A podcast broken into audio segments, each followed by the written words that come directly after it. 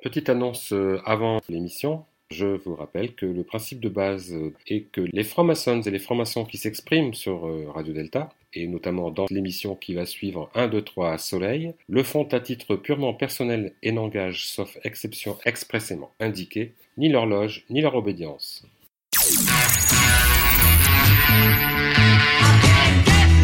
Vous êtes sur Radio Delta, la radio qui rayonne entre les oreilles.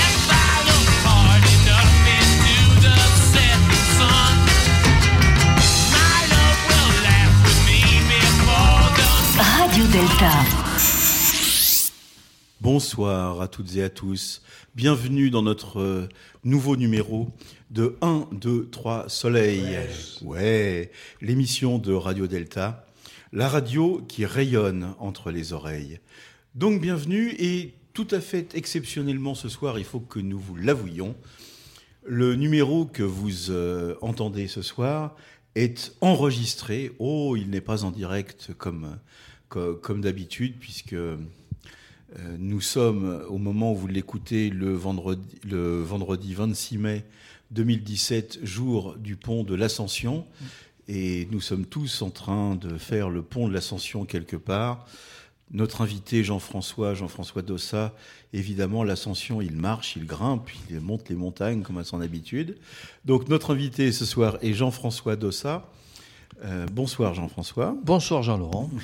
Avec euh, évidemment Marie-Françoise Blanchet, avec Marie-Pascale Schuller, qui nous donneront des, des- des chroniques tout à l'heure, avec Viviane Bensoussan, Bonsoir Jean-Laurent. avec Philippe Benamou, qui ne manquera pas euh, de nous rejoindre. Parce qu'il est bloqué dans les embouteillages sur son scooter. Voilà, il paraît que c'est mieux les scooters, mais non. Donc vous entendrez certainement une petite sonnette, une petite musique, un petit quelque chose. C'est Philippe Benamou qui viendra pour, euh, pour nous parler et pour faire sa chronique ce soir. Voilà, alors le thème, parce que, ah, quel thème ce soir Et, oh, j'ai oublié quelqu'un, c'est normal, il est en face de moi. Il- il- on voit, on voit jamais les gens qui sont juste en face de soi. Euh, Gilles à la technique. Gilles à la technique, évidemment. Bonsoir.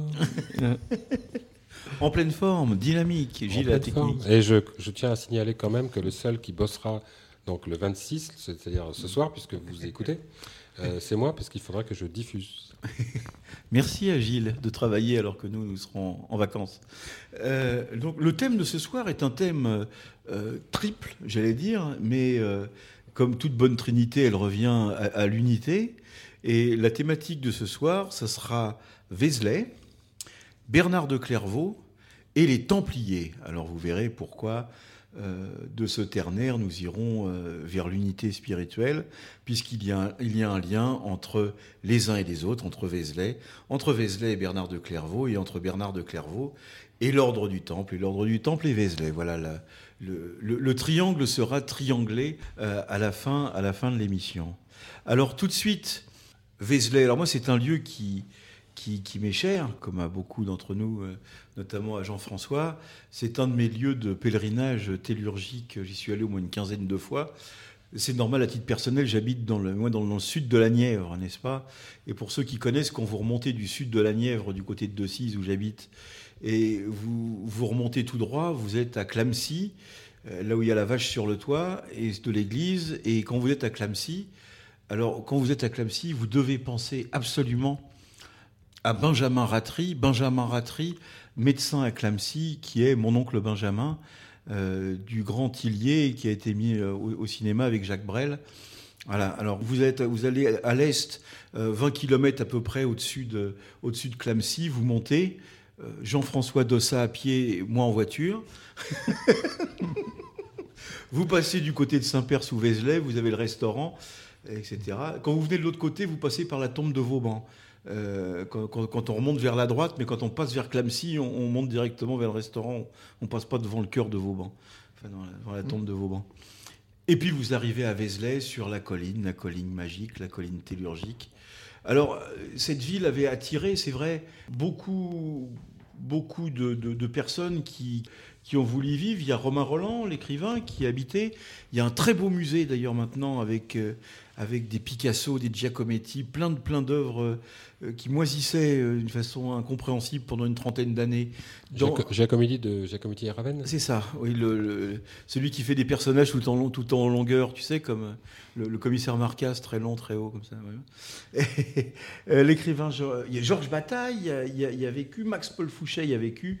Et pour moi, qui suis euh, honteusement protestant par destination, j'allais dire, ou en tous les cas par conversion, quand on monte pour aller vers la basilique, sur la gauche, il y a la maison natale, euh, un peu plus loin que la maison de Romain Roland. Elle est sur la droite, la maison de Romain Roland. Après la librairie ésotérique, quand, on remonte, euh, un petit peu à gauche, il y a la maison natale de Théodore de Bèze, qui, qui, sera le réformateur successeur de Calvin à la Camille de Genève. Donc tout le monde est rassemblé dans ce coin-là, les dominicains, les franciscains, les protestants, les les catholiques normaux, j'allais dire, les catholiques pèlerins. Euh, je ne sais pas s'il y a des juifs. Euh, on, verra ça plus tard. sur, la montagne de, Vézelay. Mais enfin voilà, alors il y, a, quelques, il y a quelques échoppes maintenant, parce qu'on n'échappe pas à l'échoppe, même, dans les, même dans les lieux spirituels et tellurgiques. Il y a au moins deux librairies ésotériques. Il y a une librairie, euh, trois, il y en a trois. Il y, en a, il y a aussi des, endroits où on peut acheter des trucs euh, faits par les moines, etc., par, par, par, divers ordres religieux. Et puis au-dessus, et puis au-dessus, il y y a la Madeleine. et puis là, je laisse tout de suite la parole à, à, Jean-François pour qu'il nous en dise, pour qu'il nous en dise quelques mots. Alors peut-être déjà de la colline de Vézelay avant la, avant la Madeleine de Vézelay. Jean-François Dossard. Oui, la colline de Vézelay, on avait ce qu'on appelle les, les. Les Montjoie, ce sont toutes ces, ces collines que qui sont juste avant de voir la basilique ou le mont. Et ce Montjoie, on les retrouve partout. On les retrouve aussi, aussi bien à Vézelay, on les retrouve aussi bien à Compostelle, on retrouve bien, aussi bien à Assise, à Rome aussi. Et à Saint-Denis. Montjoie à Saint-Denis. On le dit aussi. Mais euh, à Rome, ben, c'est le, mont, le, le mont Sacré. À, à, à Compostelle, c'est le, mont Gazo. Et ici, euh, ce sont les deux Montjoie. Il y en a deux. Il y a deux collines qui servaient pour les Montjoie. Donc, vous avez aussi depuis Asquin, parce qu'il ne faut pas oublier Asquin. Asquin, c'est ce qui permettait justement aux pèlerins qui étaient un petit peu malades, un petit peu souffrants, de pouvoir se reposer après de repartir. Moi, Vézelay, c'est une vieille amie, Vézelay, parce que ça fait. Euh, j'avais 14 ans quand je suis rentré. L'âge de 14 ans, quand je suis arrivé à Vézelay, pour la première fois, j'étais lapin. Alors, lapin pour les compagnons, qui veut dire apprenti pour les, pour les francs-maçons. Et depuis, voilà, j'ai 64 ans, ça fait 50 ans que je côtoie la basilique de Vézelay. Et c'est toujours extraordinaire parce que c'est un lieu magique, un lieu extraordinaire, un lieu euh, qu'il faut appréhender. Il faut venir avec toute la, l'humilité du cherchant. Il ne faut pas venir avec l'arrogance du sachant, parce qu'il faut arriver à écouter ces oiseaux, c'est-à-dire la, langue des oiseaux, parce que Vézelay vous parle et va vous amener dans, elle va vous libérer l'esprit au fur et à mesure, elle va libérer l'esprit au fur et à mesure de, cette avancée. Mais il faut savoir passer par le, le bon endroit. Alors à l'heure d'aujourd'hui, le bon endroit est fermé puisque le portail de gauche est, euh, clos pour des raisons de, travaux et de sécurité, donc on passe par la droite. Mais n'empêche que quand on passe ici par la droite, qu'est-ce que l'on voit et qu'est-ce qui va nous ramener à notre matérialité? Ce va être les quatre rats que personne ne voit, parce qu'il y a quatre rats qui ont été sculptés, qui sont en bas de la colonne, que personne ne voit, mais c'est simplement notre matérialité qui est là. Et au fur et à mesure qu'on va avancer dans, cette basilique, dans cette extraordinaire basilique, c'est la plus belle des basiliques, moi, et pourtant j'en ai, vu, j'en ai vu. je dois dire, mais c'est ma vieille amie. On ne peut pas dire du mal de ses amis. c'est impossible. Il est impossible de dire du mal de, la basilique. Et cette basilique, c'est un lieu, euh, euh, quand on arrive euh, dans le Narthex, quand on va passer effectivement, quand on voit vis-à-vis de ce premier tympan, quand on va passer, on va s'engager dans cet invisible. Et là, il y a une petite, euh, petite sculpture que personne ne voit, qui est dans, de mémoire, qui est dans la septième colonne engagée sur la gauche, qu'on appelle le basilic. Et personne ne voit le basilic. Et pourtant, le basilic nous voit. Et ce basilic, on peut l'interpréter Parce que ce basilic qui est là, qui est le basilic vient de la père de, de royal, c'est-à-dire c'est une, une, porte royale, une basilique, mais chacun de nous, savez-vous, euh, mon très cher Laurent, chacun de nous porte des basiliques, puisque les veines qui sont à l'intérieur du bras s'appellent des basiliques. Et ces veines qui, effectivement, vont nous permettre d'irriguer nos bras, d'irriguer nos mains, nos pouces, font que cette basilique de Vézelay aussi irrigue parce que c'est un haut lieu qui nous amène sur la tellurgie, qui va nous amener aussi, parce qu'il va nous amener un petit peu sur ces courants, qui va nous amener dans l'énergie. Alors, ce dolmen, parce qu'à l'intérieur de la crypte, vous avez un dolmen qui est, qui est là, qui est présent, et ce, ce dolmen, il a quelque chose de particulier parce que c'est un nœud. C'est un nœud tellurique et l'existence des courants telluriques est confirmée parce que l'on voit, parce que c'est l'humidité des murs qui est en principe un réel danger pour la pérennité qui est là. Le salpêtre est une humide déclarée par, la, de la pierre, hein, la ronge au fur et à mesure, au fur et à mesure des années. Mais ce que l'on voit surtout, c'est que euh, il s'est passé à Vézelay, c'est parce que les, les trois portails ont été fermés pendant de longues années, et ce qui a induit une non, euh, il n'y a pas eu d'aération qui a été mise dedans, et ce qui a fait que effectivement le monument s'est trouvé quand même désagrégé, et il y a eu quand même, on va dire, une, une défiguration intérieure de Vézelay, ce qui est un petit peu dommage. Donc ces nœuds, c'est-à-dire que c'est des nœuds que nous avons et qui sont qui sont extraordinaires. Alors on y croit ou on n'y croit pas. Hein. Mais à Vézelay, et ce que je disais tout à l'heure en À Vézelay, on ressent. Déjà. On ressent. Alors à Vézelay, je disais tout à l'heure en préambule, soit il faut y aller avec euh, l'humilité du, du, cherchant, il faut y aller aussi avec un pendule. Voilà. Alors on y croit, on n'y croit pas au pendule, c'est sûr. Et le pendule est très extraordinaire parce que ça vous permet justement de découvrir un petit peu les profondeurs de ces nœuds que l'on retrouve. Et dans la crypte, vous avez un dolmen qui a été couché. Dolmen que l'on retrouve aussi ici sur Saint-Denis, que l'on va retrouver à Chartres, que l'on va retrouver à Notre-Dame, partout où il y a des cathédrales, des basiliques, des points spécifiques, des points sur ces courants telluriques qui sont présents. Mais vous aurez toujours une pierre couchée. Et quand ces nœuds, alors quand on, revoit un petit peu le, défilé des nœuds, quand on les, on les cherche, quand on cherche les nœuds, on s'aperçoit que l'on a trois grands courants euh, qui circulent. Alors on a un premier courant qui se dirige vers Bourges, qui prend Déol, Saint-Léonard, qui descend sur Limoges, puis Périgueux. Si ce n'est que ça, c'est un premier des chemins de Compostelle. Après, un deuxième courant, qui lui nous oriente dans la direction de Nevers, Clermont-Fléran, Brioude, le Puy-en-Velay, ce qui est un deuxième chemin vers Compostelle. Et par contre, on a un troisième courant qui, lui, va prendre la direction d'Autun, de Cluny, Tournu. On rejoint Lyon, on rejoint la cathédrale Saint-Jean, et là, on part vers un troisième chemin qui n'est plus Compostelle, mais qui est assise. Et on s'aperçoit qu'on a une ligne droite qui va partir depuis l'Angleterre, qui va couper ce courant tellurique qui va arriver jusqu'à Assise et qui va aller jusqu'au bout de l'Italie. Et ces trois courants se croisent exactement sous le dolmen qui est enfoui dans la crypte carolingienne et avec un tel rayonnement que on le, sent au-dessus des murs. Et là, je peux j'ai un témoin à côté de moi qui s'appelle Gilles, Gilles avec technique, auquel j'avais fait ressentir. Je, je témoigne.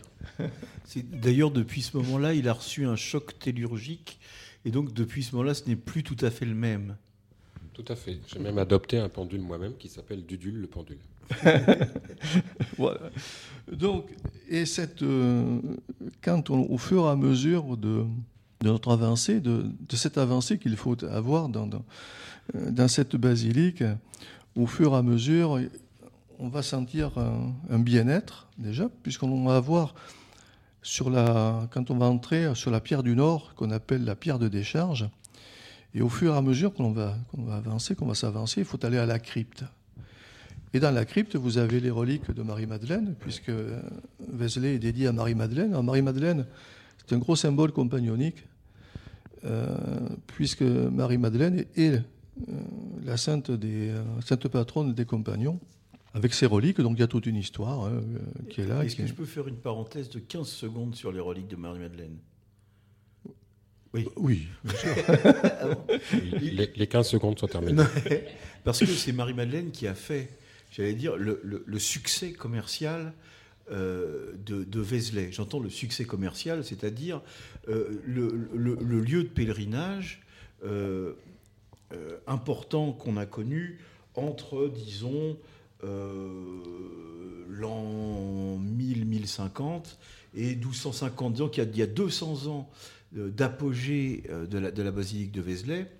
Pourquoi? Parce qu'il paraîtrait que du côté de 890, euh, 900, euh, dans ces eaux-là, 892, 897, peu importe, un moine serait allé au Sainte-Marie de la Mer. Saint-Maximin.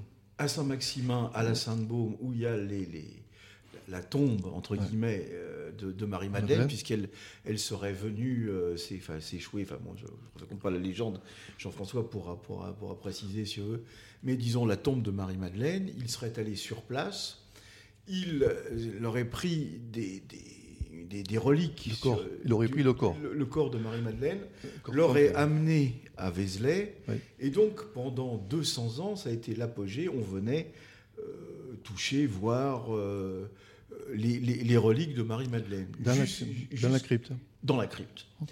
Jusqu'au moment où euh, la, Sainte-Baume et puis ceux qui étaient sur place, voyant le grand succès qu'avait eu Vézelay, c'est-à-dire que les pèlerins allaient à Vézelay et donc n'allaient plus sur la tombe primitive de Marie-Madeleine, ont trouvé une autre histoire en disant que le moine, en 890, il, avait, il était bienvenu, parce que ça, il y avait des, il y avait des traces, il avait bien pris des reliques, mais il s'était gouré de tombes, et donc il avait pris les reliques de quelqu'un d'autre, et, donc les reliques de Vézelay étaient de fausses reliques de Marie-Madeleine, ce qui a réattiré les pèlerins sur la tombe de Marie-Madeleine, et qui a commencé à voir, euh, du côté de 1250, le déclin progressif euh, de, de l'abbaye de Vézelay.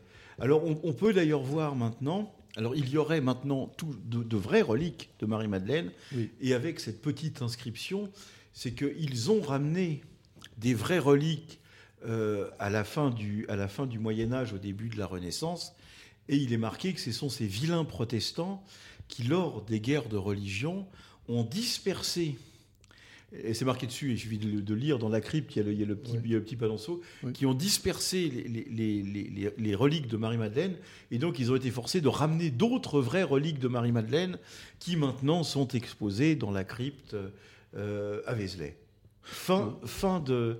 Et, si vous voulez rire, parce que ça fait, ça, fait, ça fait pas rire quand je dis ça, si vous voulez lire, rire euh, et, voir un livre très punchy sur les reliques, je vous invite à, à lire le livre des reliques de Jean Calvin, où il explique que quand on met bout à bout les vrais bouts de la vraie croix, euh, il y en a 3 km de long, que des vrais, les, vrais crânes du vrai Saint-Paul, il y en a au moins 15, etc. etc. Voilà. Mais, mais, mais après tout, pourquoi pas? Est-ce que ce sont des reliques de, de Marie-Madeleine, les vraies, les fausses? Eh ben écoute, oui, peut-être c'est des vrais. Allez, même moi, qui suis par paillot, je vais dire que c'est des vrais parce que parce que je suis, je suis le, le, mot c'est bienveillant en ce moment. On est bienveillant en ce moment. Donc, oui, je pense que ce, enfin, il y a sûrement une partie de vrai. Il y a sûrement une partie de vrai maintenant. Et donc on revient dans la crypte avec les reliques de Marie-Madeleine et Jean-François. Mais moi, je dois dire que il y a quelques années, j'avais travaillé dans l'orfèvrerie. Et quand on travaille dans l'orfèvrerie, vous on est surpris parce que quand on voit les, les, reliques, effectivement, comme tu le disais si bien, euh, quand on voit les reliques, effectivement, il y a 14 fémurs. Quoi. Donc, à un moment donné, effectivement, est-ce que ce sont les bons, les pas bons On ne sait pas très bien, mais toujours est-il, mais on y croit, les gens y ont cru, et euh, on y croit encore, et j'espère qu'on va y croire pour les, pour les siècles à venir, et c'est tant mieux. Voilà. Donc, le, cette, cette, euh, cette crypte, d'abord, est, particulière. C'est une très, très, belle crypte. Et dans cette crypte, sur le, quand on rentre, donc il y a un escalier pour un petit peu. Hein. Il y a deux escaliers. Et quand on face, euh, on a le, reliquaire qui contient effectivement les reliques de, de Marie-Madeleine. Et à côté, par contre, il y a un petit endroit un petit peu spécifique sur un pilier sur lequel était placée une Vierge noire. Donc, euh, il faut dire aussi que les Vierges noires étaient euh, spécifique aussi, parce que c'était des, il y a des lieux, il y a des lieux particuliers. Alors, des, vierges noires, moi j'en ai vu une très belle, une très très belle lorsque l'année dernière je suis parti sur Assise, je me suis arrêté à Bonn où il venait de recevoir la Vierge Noire qui date, qui était là, qui, date du 12e, qui a été restaurée, une merveille. Donc ces Vierges Noires, effectivement, donc on parle de, on parle de Bonne, de Vierge Noire, on a parlé de Vézelay, mais Vézelay est sur la constellation qu'on appelle le, Grand Chariot. Et sur ce Grand Chariot, il y avait donc il y a un point qui s'appelle la basilique, on parle de la basilique, on passe par l'église de Saint-Georges de Carré-les-Tombes. Après, on nous passons qui est dans la Nièvre, qui est dans la Nièvre, mais qui nous ramène à quelques encablures ou quelques pas de l'abbaye de la Pierre qui vire. Et l'abbaye de la Pierre qui vire est particulier puisque nous avons euh, une pierre qui virait, donc nous, nous l'avons vu, cette pierre énigmatique euh, qui est là depuis euh, des siècles. Et cette pierre, donc, a été, sur laquelle qui a été consolidée dans le, siècle dernier, puisqu'il y a eu un accident. Mais cette pierre-là, effectivement, le virait. Donc on a quand même toute cette... on a eu parsemé, parsemé tous ces dolmens qui sont là et qui vont nous amener aussi à Saulieu. Alors Saulieu, c'était un temple solaire qui était, qui était présent. Après, nous allons arriver à... Saulieu n'est pas qu'un restaurant. Alors Saulieu, oui, parce que nous avons le restaurant de l'Oiseau, Bernard Loiseau qui était là. De la langue des oiseaux. De la langue des oiseaux. Quand nous nous sommes arrêtés avec euh, Gilles, il était fermé. Donc c'était un petit peu tôt. Il dire qu'il était un peu tôt le matin. Il était un petit peu le matin, euh, voilà.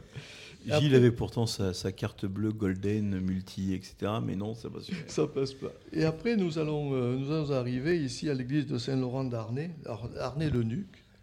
Et on arrive à la basilique de Notre-Dame de, de Bonne. Et là, on s'aperçoit qu'on a fait simplement. Et quand on continue après, euh, nous faisons sur Chalon-sur-Saône. Et après, nous arrivons en hauteur. Alors, en principe, quand on fait Chalon-sur-Saône, on continue à aller pour, comme si nous allions sur, euh, sur Assise, si ce n'est que l'on bifurque, on reprend en hauteur. Et hauteur, on s'aperçoit qu'effectivement, on a simplement repris et nous avons fait le tracé euh, du Grand Chariot. Et ça, on le retrouve aussi, donc c'est toujours 7 étoiles, et ce nombre 7, on le trouve aussi en Auvergne. Alors en Auvergne, quand vous allez à Mémac, vous faites la Bourboule, euh, on a Saint-Nectaire, Issoire, Brioude, il y a Amber, la Chaise-Dieu. Alors, alors là, vous avez intérêt de marcher parce que si vous faites une halte dans chacun de ces lieux, vous prenez 10 kilos à chaque fois. Donc il faut marcher, en effet. ce que nous appelons, on vit très dangereusement. voilà. Mais aussi, il y avait aussi ce qui était installé en Normandie sur des sites druidiques, hein, puisqu'on a fait Caen. On a les trois pierres, on a la Trinité du Mont, Saint-Vendry, Saint-Merlier, Saint-Martin.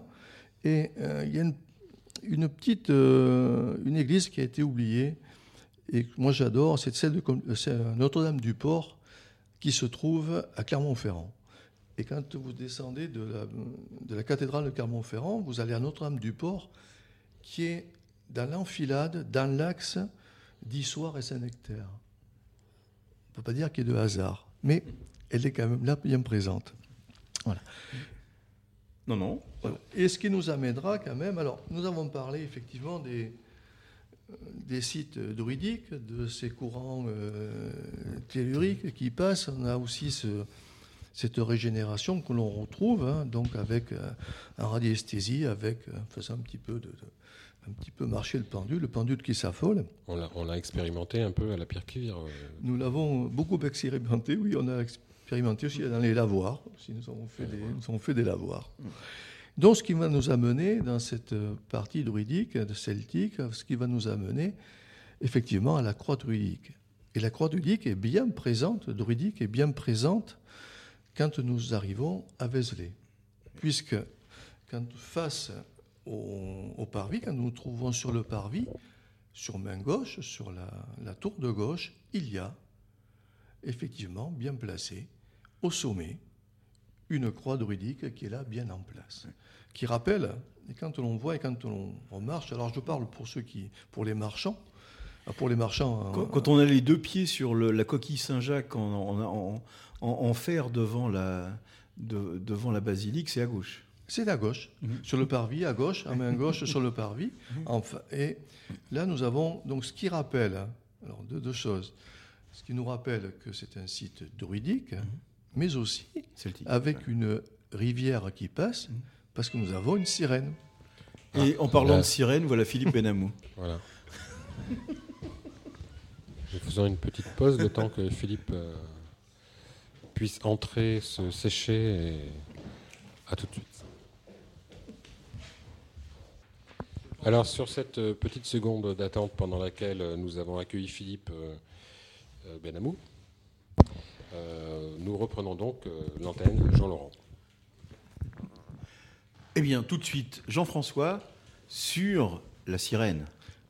Oui, nous étions euh, effectivement sur euh, ce pilier, euh, quand nous sommes sur la face, sur le parvis face à la basilique, sur la tour de gauche, effectivement, nous avons cette croix celtique qui est représentée, qui nous montre bien qu'ici nous sommes sur un ancien site druidique, mais aussi donc qui nous amène des chants telluriques, mais aussi nous avons en représentation sur le, au niveau du tympan, nous avons des sirènes. Les sirènes nous montrent que ici coule au fond une rivière, et ce qui nous amène de dire qu'effectivement nous sommes bien sur un site euh, qui nous permet d'amener une certaine énergie et que cette, cette énergie sera véhiculée tout au long de la tout au long du, un serpentant à travers les, euh, les méandres de, sous terre, enfin de la terre, et qui nous amènera effectivement sur différents points,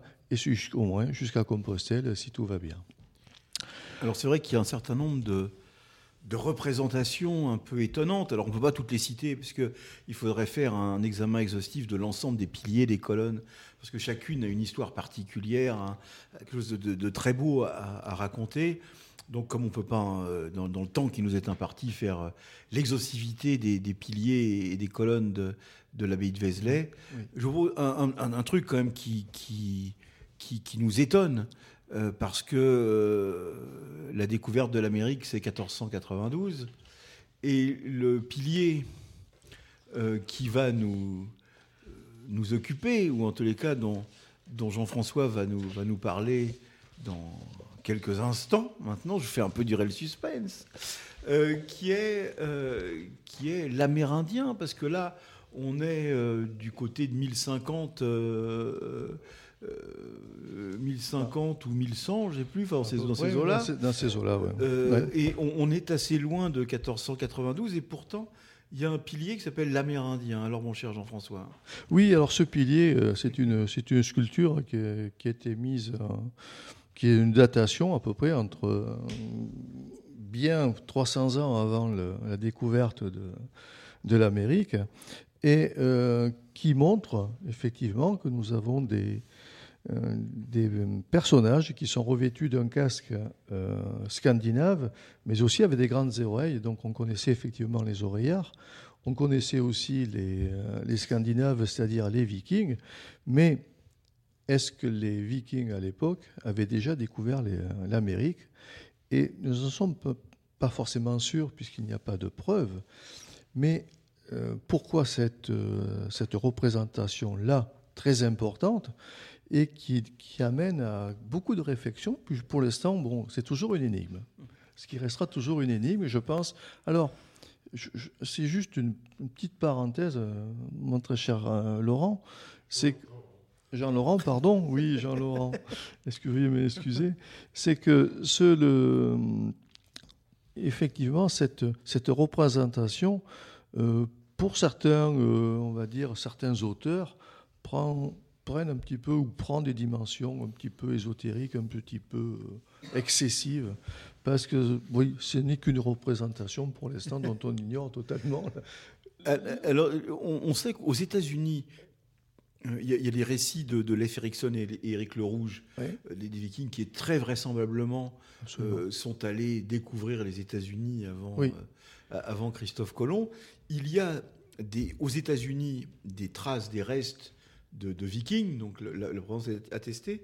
Mais ce qu'on ne savait pas ce qui, ce qui serait un petit peu euh, spécial, c'est qu'il y ait un feedback, c'est-à-dire qu'il y ait une représentation euh, via peut-être des Vikings euh, à Vézelay d'Amérindiens avant 1492. C'est là le mystère. C'est le mystère, et de toute façon, et nous ne savons pas pourquoi, et, mais il est vrai qu'il est fort possible que les, euh, que les Vikings aient découvert l'Amérique bien avant euh, Christophe Colomb. Bon, on va pas remettre quand même euh, le- en doute la, la découverte Ah non, non, de Christophe Colomb, mais je pense qu'il y a quand même aussi le, cette, cette part un petit peu de questionnement qui est là, qui est présent, et ce dont nous amène toujours Vézelay dans, dans ses représentations. Et ce qui amène aussi une, une petite interrogation, c'est que, C'est c'est Jodassin qui a découvert l'Amérique, selon euh, Gilles la Technique. on le dit. Mais après, nous avons quand même d'autres euh, d'autres Oui, scènes. mais Jean-François n'a pas mis son casque, donc il n'a pas pu entendre Jo- Jodassin chanter l'Amérique. Ah oui, parce qu'on a entendu Si l'Amérique. Jean-François pouvait remettre son casque. Je remets le casque. Je remets le casque. Et- Voilà, le casque Et- est remis, donc là, je m'entends parler.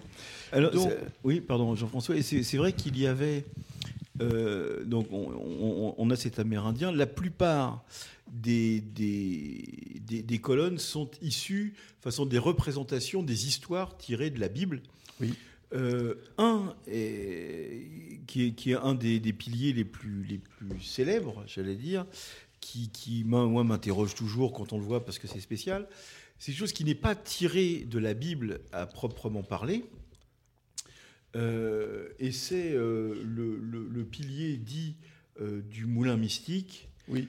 qui est le, la symbolisation du passage de témoin entre ce qu'on peut appeler l'Ancien et le Nouveau Testament, en tous les cas, en- entre Moïse et Saint Paul, avec cette, cette farine et ce blé, et, et voilà, et, la symbolique de tout ça, mon cher Jean-François. c'est ce qui est dit, parce que cette cu- sculpture, ben, effectivement, c'est un- ça représente Mm. un personnage versant du blé dans la trémie d'un moulin, tandis qu'un autre. une croix, le moulin a une croix. a une c'est- croix, c'est une chose qui est très très mystique et qui est très Mm. euh, représentative, et dans lequel alors il y a quand même une interrogation parce que on dit que le premier personnage serait un prophète, Mm. Moïse, versant du- le grain de l'ancienne loi dont saint Paul recueille le pur froment de la loi nouvelle. Et on dit que ce chapiteau veut, éle- veut élever l'âme des apparences jusqu'à l'esprit. Donc c'est Émile Malle qui avait fait cette, citation. Et vous avez aussi un- une légende qui est un peu particulière, qui est la légende de Sainte Eugénie, qui était la septième pile. Sainte, Ah oui. Donc cette Eugénie, euh, Sainte Eugénie, accusée d'avoir violé une femme, était, en- cette, euh, était entrée dans un monastère d'hommes en dissimulant son, son sexe, c'est-à-dire qu'elle était arrivée habillée en homme. Et cette, euh, cette- ce, ce moine, on va dire, puisque c'était à l'origine c'était un moine qui était représenté, avait été accusé d'avoir violé une femme. Donc l'on découvre, et c'est la seule représentation connue à ce jour de cette légende, et donc l'on voit Sainte Eugénie se découvrir sa poitrine pour montrer à tout le monde qu'elle est une femme, et donc elle n'a pas pu violer cette, cette femme. Donc son- on voit son père qui est à sa droite en train de lever les bras d'étonnement en présence de son accusatrice. Après nous avons des... On en a parlé tout à l'heure, c'était ce fameux basilic qui est là, puisque le basilic, c'est considéré comme le roi des serpents, et basilic amène toujours à Pour ceux qui ont vu Poudlard, etc. c'est pas- un port royal qui était là, hein, qui était quelque chose d'extraordinaire. Ouais.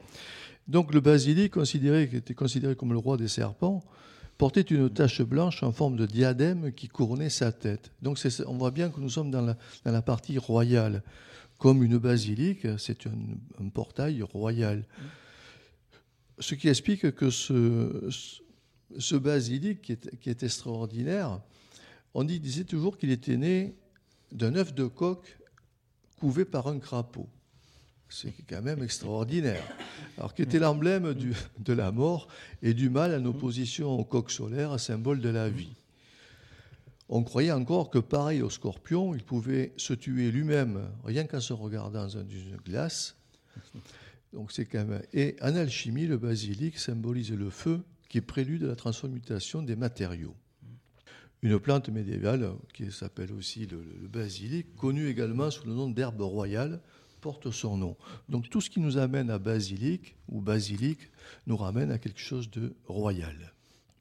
Alors, quand vous nous parliez tout à l'heure, euh, Jean-Laurent, de, de Vézelay, Vézelay aussi a une particularité qu'il faut, il faut descendre aussi à la Cordelle.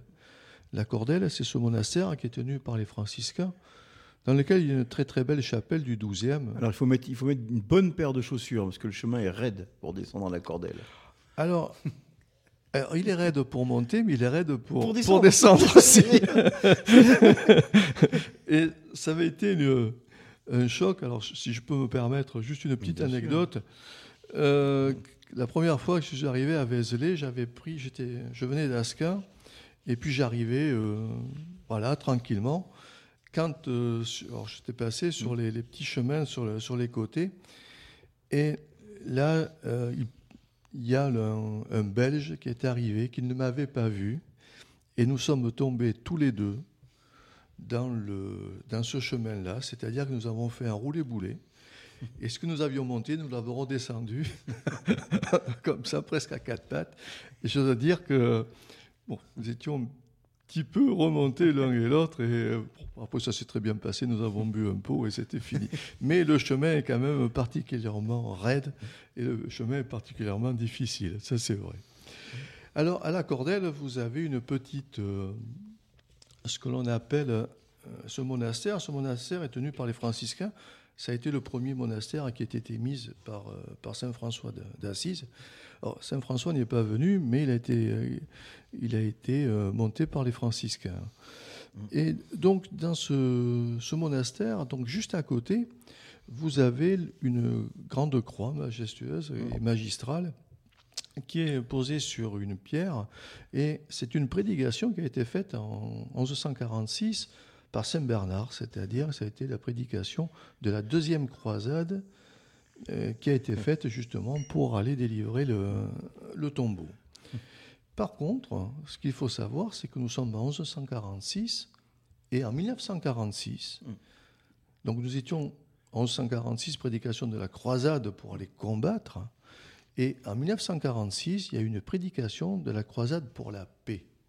C'est-à-dire que là, nous étions dans un autre registre qui a été fait par le père euh, donc Gruc, qui est un bénédictin et qui était l'abbaye de la Croix de Kivir.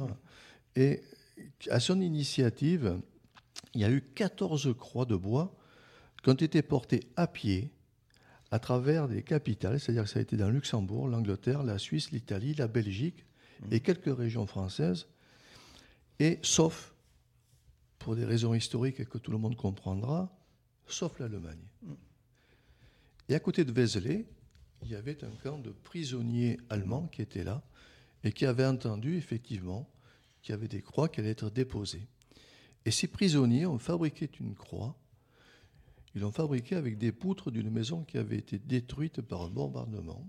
Donc on la voit, c'est une grosse croix qui n'a pas été écarie, qui est massive. Et ces prisonniers, donc le clergé leur a permis de venir déposer cette croix dans la basilique de Vézelay. Et ce qui est extraordinaire, parce que effectivement, d'un côté, on allait combattre, et d'un autre côté, on venait pour la paix. Donc Vézelay aussi, c'est un petit peu cette contradiction. La croix allemande existe toujours, c'est ce qu'on appelle la croix allemande. Alors la croix allemande, c'est marqué tout simplement croix d'Allemande, croix d'Allemande ou Allemagne. Croix allemande. Je croix Allemagne. Non, ouais. 1946, mmh. Allemagne, croisade de la paix, c'est ce qui ouais. a été marqué. C'est extraordinaire.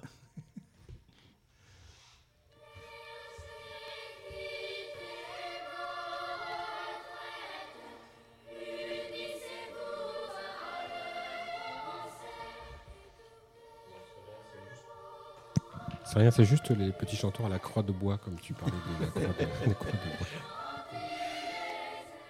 Un mot, un mot peut-être sur euh, ce grand euh, réformateur, conservateur, en tous les cas la grande figure euh, théologique de, de, de, de, cette période, hein, du, du, milieu du XIIe siècle, qui est euh, Bernard de Clairvaux. Fondateur de, l'abbaye de Clairvaux, un moine cistercien, qui va, euh, beaucoup réformer euh, les, ordres de, son temps et qui nous permettra de faire le pont entre Vézelay et, les Templiers, puisque Bernard de Clairvaux va euh, être celui qui va rédiger à partir de, l'ordre de, la règle de Saint-Benoît, la, règle des, chevaliers du Temple. Euh, on le connaît parce qu'il a aussi été un, disputateur acharné et, redouté. C'est lui qui a eu euh, le, fin mot de, de, l'histoire sur un autre, un autre grand penseur de son temps, beaucoup plus libéral, qui était Pierre Abélard, puisque Pierre Abélard, alors si, mes souvenirs sont bons, ça doit être 1079-1142. Euh, Donc c'est un peu c'est, cette période, c'est période-là. Euh, Bernard de Clairvaux va s'opposer violemment aux innovations théologiques de Pierre Abélard. Le pauvre vieux qui, avait eu, c'est, la fameuse histoire d'Héloïse et Abélard, puisqu'il avait, il avait donné des cours de théologie à la nièce du chanoine Fulbert, mais visiblement, il, ne lui avait pas donné que des cours de théologie, il était allé un petit peu plus loin dans l'expression corporelle, et il avait, euh, je le crains, engrossé quelque peu la belle Héloïse, et euh, pour le punir de cet acte euh, anti-chrétien, je ne sais pas comment ça, le, le chanoine Fulbert avait envoyé quelques-uns de ses amis qui ont coupé Dru les instruments du péché et qui ont donc ont un petit peu châtré ce, pauvre Pierre Abélard lorsqu'il a fondé euh, l'abbaye du Paraclet, euh, qui était un, ordre féminin avec à sa tête euh, Héloïse. Et il y, a, cette belle correspondance toute leur vie durant entre Héloïse et Abélard, puisqu'ils sont toujours restés en relation épistolaire, faute de mieux, à cause du chanoine Fulbert, jusqu'à la, fin de leur vie ce, brave Bernard de Clairvaux, je pense qu'il ce brave, en tous les cas cette période, va en effet prêcher euh, à la Pâque 1146, euh, donc ça va être à la fin du mois de mars 1146. La, deuxième croisade qui finira mal, mais euh, qui était donc pour pour essayer de récupérer Jérusalem, ce qui, ce qui, ne sera pas fait, va la prêcher à partir de Vézelay, enfin du bas de la colline, de, la Cordelle, mmh. euh, puisqu'on voit le, la, fameux, le fameux dessin, est-ce que c'était ça ou pas, en tous les cas de Bernard de Clairvaux prêchant sous le dais, et donc on voit l'abbaye de Clairvaux, euh, de l'abbaye de Vézelay, de Vézelay euh, enfin, basilique, basilique. La basilique, oh, la, la, basilique de Vézelay en haut. Et voilà, c'est cette très belle image. Mais Jean-François, un, petit mot sur Bernard de Clairvaux. Alors, Bernard de Clairvaux, déjà, il était très jeune, puisqu'il est rentré, euh, il était né à Fontaine-les-Dijon, on ne pas très loin. Il est rentré quand même à 20 ans. Il est rentré avec Robert de Molem qui avait fondé une abbaye et Robert de Molem voulait absolument restaurer la règle bénédictine dans toute sa rigueur. Alors, si vous permettez, je vais vous lire la condamnation de Saint Bernard. Que signifient dans les cloîtres, sous les yeux des frères lisant leurs bréviaires, ces monstres ridicules toute cette beauté informe, cette trop belle hideur, ces singes immondes, ces lions féroces, ces centaures, ces êtres à demi humains, ces tigres tachetés, ces scènes de combat et de chasse. On voit ici plusieurs corps pour une seule tête, ailleurs plusieurs têtes pour un même corps. Un quadrupède s'achève en une queue de serpent, un poisson dresse une tête de quadrupède. De toutes parts, une luxuriance de forme extraordinaire attire notre attention. Nous prenons mieux à aimer, à mieux lire sur le marbre que dans nos livres. Nous passons le jour à nous étonner de ces merveilles plutôt qu'à méditer la loi de Dieu. C'était Bernard de Clairvaux, son apologie, le douzième. Donc on voit bien qu'il était quand même dans une rigueur extrême on voit bien qu'il était dans une rigueur extrême. Nous ne sommes pas en direct, mais nous sommes dans les conditions du direct. Euh, donc, euh, Bernard de Clairvaux, effectivement, euh, avait cette, rigueur et qui l'amènera jusqu'au bout, donc il l'amènera aussi à... Alors, on n'en est pas très sûr parce que les, les, règles qui ont concerné le temple ne sont pas très sûres puisqu'il y a des règles qui ont été appliquées après le décès de Bernard de Clairvaux. Donc il y a toujours une part de légende, il y a toujours une part de vrai, une part de faux. Mais quand l'on passe à Citeaux, si vous passez à Citeaux et passez-y, vous avez toute une l'illustration, donc vous avez un chemin euh, qui explique le cheminement de, l'abbaye de Citeaux à travers les siècles. Et là, vous verrez qu'à un moment donné, vous allez arriver au, niveau des règles, des règles de l'ordre, parce que c'était un ordre, un ordre cistercien, et vous verrez que les règles qui sont appliquées, effectivement, devaient quand même s'appliquer aux Templiers, et on peut voir aussi qu'il y avait une règle un peu spécifique qu'on appelait la règle du silence. Et quand nous sommes passés avec Gilles à l'abbaye d'Abbé nous avons simplement oublié cette euh, règle du silence et nous sommes arrivés tranquillement à 19h le soir euh, dans le réfectoire. À pas de velours. Pas de... ah oui, à pas de loup. Et euh, nous avons commencé joyeusement à discuter sur le cheminement que nous avions effectué la journée sous le regard réprobateur et courroucé des personnes qui étaient présentes ainsi que des frères.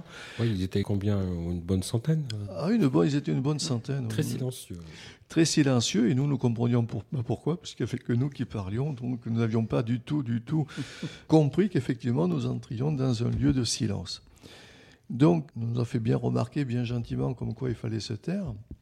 Et si ce n'est que le lendemain matin, au petit déjeuner, nous avons recommencé. C'est vrai que là, bon, là, nous a dit bien gentiment qu'il était temps que nous partions, que nous reprenions nos sacs à dos et partir sur les chemins qu'il n'était pas nécessaire de revenir parce que nous étions bien bruyants.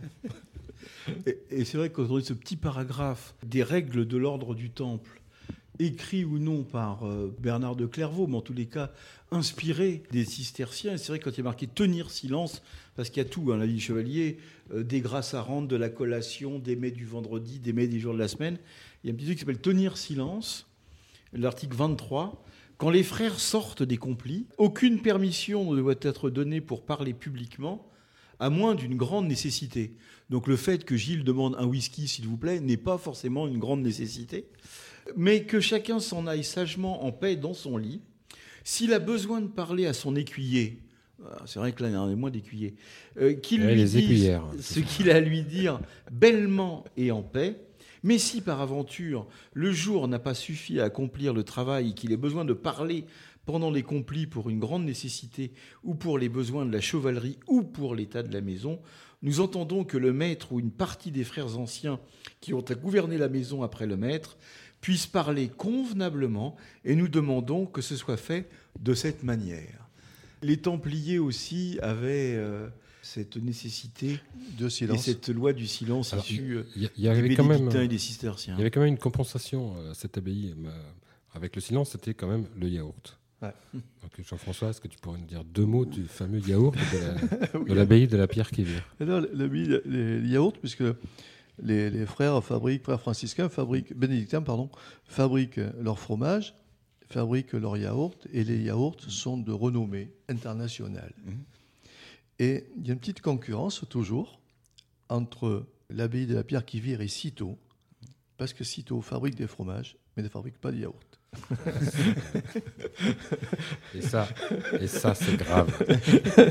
et ce qui est grave, si je peux juste faire une autre parenthèse, quand nous sommes arrêtés à Citeaux, donc nous avons dormi dans un, dans un gîte, et nous avons dormi avec un journalier. Alors un journalier, c'est un personnes qui travaillent dans les vignes à la journée. Et cet ouvrier-là, qui est voilà, une générosité extraordinaire, quand nous sommes partis le, lendemain matin, nous a remis un pack, donc c'est-à-dire 10 yaourts de la pierre qui vire, pour que nous puissions en profiter. C'est extraordinaire parce que marcher avec un sac à dos, avec des yaourts dans la main, c'est pas facile. c'est pas facile. Donc les, cette règle du silence, nous l'avons, nous l'avons oublié, mais cette règle de silence s'applique effectivement dans, quand, on traverse les monastères, quand on traverse les abbayes. Il y a toujours des, cette règle qui est, qui est, présente. Et en, en Italie, moi, je, je, je, suis rentré dans un monastère de passionnistes. Les passionnistes font vœu de silence aussi. Et il y a tout, tout se fait quand on, tout se fait par geste. Tout se fait par geste. On vous montre la, on vous montre la clé, on vous montre le, repas à prendre, on vous donne, tout se fait. Le silence est absolu. c'est bien. Des fois, c'est dérangeant. et ce qui va nous permettre de faire une, une transition, et grâce à, grâce à Bernard de Clairvaux, entre les trois sujets qui nous préoccupent ce soir, et entre le deuxième et le troisième, donc entre Bernard de Clairvaux et les Templiers, puisque nous allons écouter la, la chronique de Vivienne Bensoussan. La chronique silencieuse de Vivienne Bensoussan. qui, qui s'intitule La filiation templière de la maçonnerie, une légende.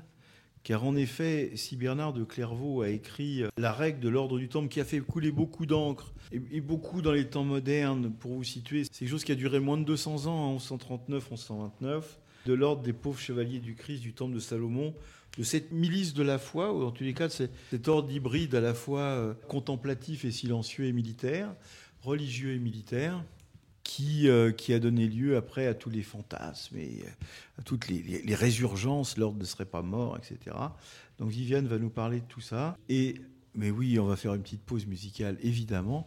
Et après la pause musicale, nous retrouvons Viviane qui va nous parler de l'ordre du Temple. Et tout de suite après, Philippe Benamou nous livrera également sa chronique de Mollet. Alors, une pause musicale et tout de suite Viviane après.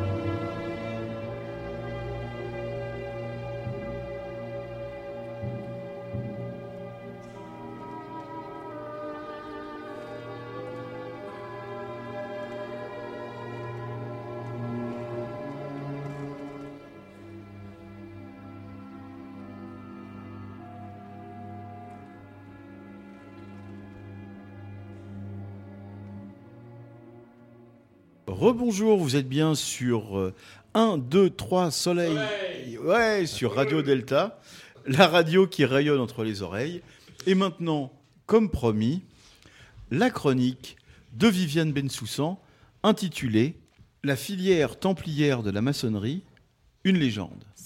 Ça sera la Viviane. filiation. Oh, pardon. Filiation templière, c'est pas grave. La filiation templière de la maçonnerie, une grave. légende. C'est très difficile de prendre la parole euh, après Jean-François parce que je suis en lévitation. Il nous fait voyager avec poésie, avec délicatesse, euh, dans le temps, dans l'espace. Euh, C'est c'est difficile. Mais il est des sujets qui cristallisent les mystères et les légendes, comme les Templiers. Qui n'a jamais entendu parler de leur trésor mystérieux, de ce secret qu'ils auraient détenu et qui pourrait faire tomber le Vatican tout entier, de la survivance cachée de leur ordre au sein même des plus hautes sphères de l'État Pourtant, l'histoire de cet ordre de moines guerriers dévoués à la protection de la Terre Sainte et des pèlerins est bien moins fantasque que ça. L'ordre du Temple est le plus prestigieux et le plus célèbre ordre de chevalerie du Moyen Âge. Il est né en Terre Sainte en 1119, après la première croisade, à l'initiative du chevalier champenois Hugues de Pince, qui voulait protéger les pèlerins se rendant à Jérusalem. Il a été officialisé par le Concile de Troyes neuf ans plus tard à la demande de Bernard de Clairvaux. L'ordre tire son nom du temple de Salomon à Jérusalem, où il a installé son siège à ses débuts. Outre la protection des pèlerins, les Templiers sont chargés de la protection des lieux saints en Palestine. Ils dépendent entièrement du pape et bénéficient donc d'une indépendance totale face au roi. La règle de l'ordre est rédigée, comme on vient de le dire, par Bernard de Clairvaux, qui est l'un des personnages les plus influents de son temps. Il associe la règle de Saint Benoît au concept nouveau du moine soldat. Les Templiers sont voués à la chasteté, la pauvreté, en tout cas au début, et l'obéissance. Un grand maître est à la tête de l'ordre. En métropole, ils installent de nombreuses commanderies destinées au recrutement des nouveaux chevaliers et à l'hébergement des invalides. En Terre Sainte, ils construisent de grandes forteresses à l'architecture puissante et efficace. Dès le début du XIIIe siècle, le temple dispose d'une armée considérable, bien plus importante que celle qu'aurait pu lever un roi de la chrétienté. Et très vite, l'ordre perd de vue la reconquête des lieux saints et la plupart des moines soldats se reconvertissent alors en usuriers. Il faut dire que les donations excessives ont rendu l'ordre extrêmement riche. Le temple devient bientôt gérant des biens de l'Église et des rois d'Occident. Et à partir de là, l'opinion commence à s'interroger sur la légitimité de l'ordre. L'humilité et la pauvreté ont fait place à l'arrogance et à la luxure. Philippe le Bel, en conflit avec la papauté et en quête de fonds, est frustré de voir sur son royaume ses chevaliers exempts d'impôts et dépendant uniquement du pape. Depuis longtemps déjà, on parle d'une fusion du temple avec l'ordre concurrent des hospitaliers, afin d'obtenir une force suffisante pour lancer une nouvelle croisade. Mais le grand maître Jacques de Molay souhaite conserver sa position au sein de l'ordre. Alors après avoir organisé une gigantesque rafle un certain vendredi 13 d'octobre 1307, le roi de France Philippe le Bel, avec la complicité tacite du pape Clément V, emprisonne, soumet à l'Inquisition et torture les Templiers de France pendant sept ans. On leur fait avouer sous la torture des crimes tels que la sodomie ou la profanation de la croix. La grande majorité des Templiers périt sous la question. Le 18 mars Rappelons que la sodomie est un crime. C'est, peut-être.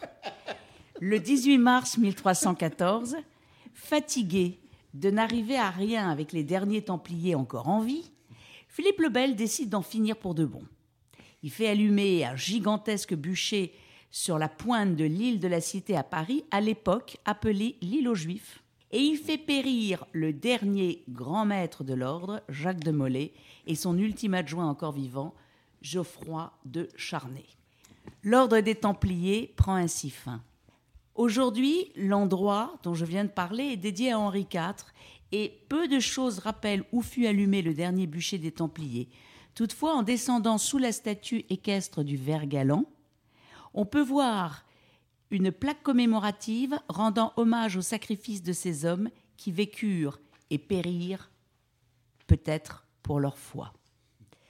La légende veut qu'à l'instant de succomber sous les flammes, Jacques de Molay ait lancé une malédiction au pape et au roi, les invitant à les rejoindre dans la mort dans l'année. Pape Clément, chevalier Guillaume de Nogaret, roi Philippe, avant un an, je vous cite apparaître au tribunal de Dieu pour y recevoir votre juste châtiment. Maudit, maudit, vous serez tous maudits jusqu'à la treizième génération de vos races. Mais la malédiction allait s'avérer. Clément V meurt un mois plus tard. Philippe le Bel et Guillaume de Nogaret décéderont dans l'année également. L'enchaînement des drames à la cour royale et la malédiction lancée par Jacques de Molay a donné lieu à l'appellation des rois maudits par le romancier Maurice Druon. Peut-être ce qu'il a fait de mieux. L'autre légende qu'il faut vigoureusement combattre est la prétendue filiation de la maçonnerie, et nous sommes sur une radio où les maçons parlent aux maçons, et aux non-maçons. L'autre légende qu'il faut vigoureusement combattre est la prétendue filiation de la maçonnerie avec l'ordre du Temple, entretenue d'ailleurs par Dan Brown dans son Da Vinci Code. Retenons d'abord qu'aucun historien n'a pu soutenir la thèse d'une éventuelle survivance de l'ordre. Bien au contraire, si la dévolution des biens du Temple, on l'a vu, fut parfaitement claire, le destin des membres de l'ordre le fut tout autant. Ils furent emprisonnés ou mis à mort, surtout en France, ou sont devenus pour les survivants membres de l'ordre des hospitaliers. Certaines achevèrent dans leurs anciennes commanderies une vie plutôt paisible. En dehors de la France, ils créèrent un nouvel ordre de chevalerie en succession de celui du Temple, comme l'ordre du Christ au Portugal, qui n'a jamais eu ni de près ni de loin le moindre rapport avec la franc-maçonnerie, cela va sans dire quand on connaît l'histoire de la maçonnerie au Portugal. Une autre proximité possible entre les Templiers et une source évidente de la franc-maçonnerie a été soulevée par Paul Nodon dans un ouvrage complètement controversé qui fonde sa thèse complètement absurde sur le fait que des corporations de maçons auraient entretenu des liens privilégiés avec le Temple et que ces liens auraient subsisté après la disparition de l'ordre. Pour certains, la franc-maçonnerie se serait développée en Écosse sous l'influence de Templiers isolés, avant de se répandre en Angleterre en 1603 après l'accession au trône du roi écossais Jacques IV. Mais en vérité, les Templiers disparaissent plusieurs siècles avant que la franc-maçonnerie moderne n'apparaisse, et les références aux Templiers dans les rituels maçonniques, parce qu'il en existe, on verra pourquoi après, ne surgissent qu'au XVIe siècle simplement parce qu'à l'époque, tout ce qui se rattache à la chevalerie permet de faire chic.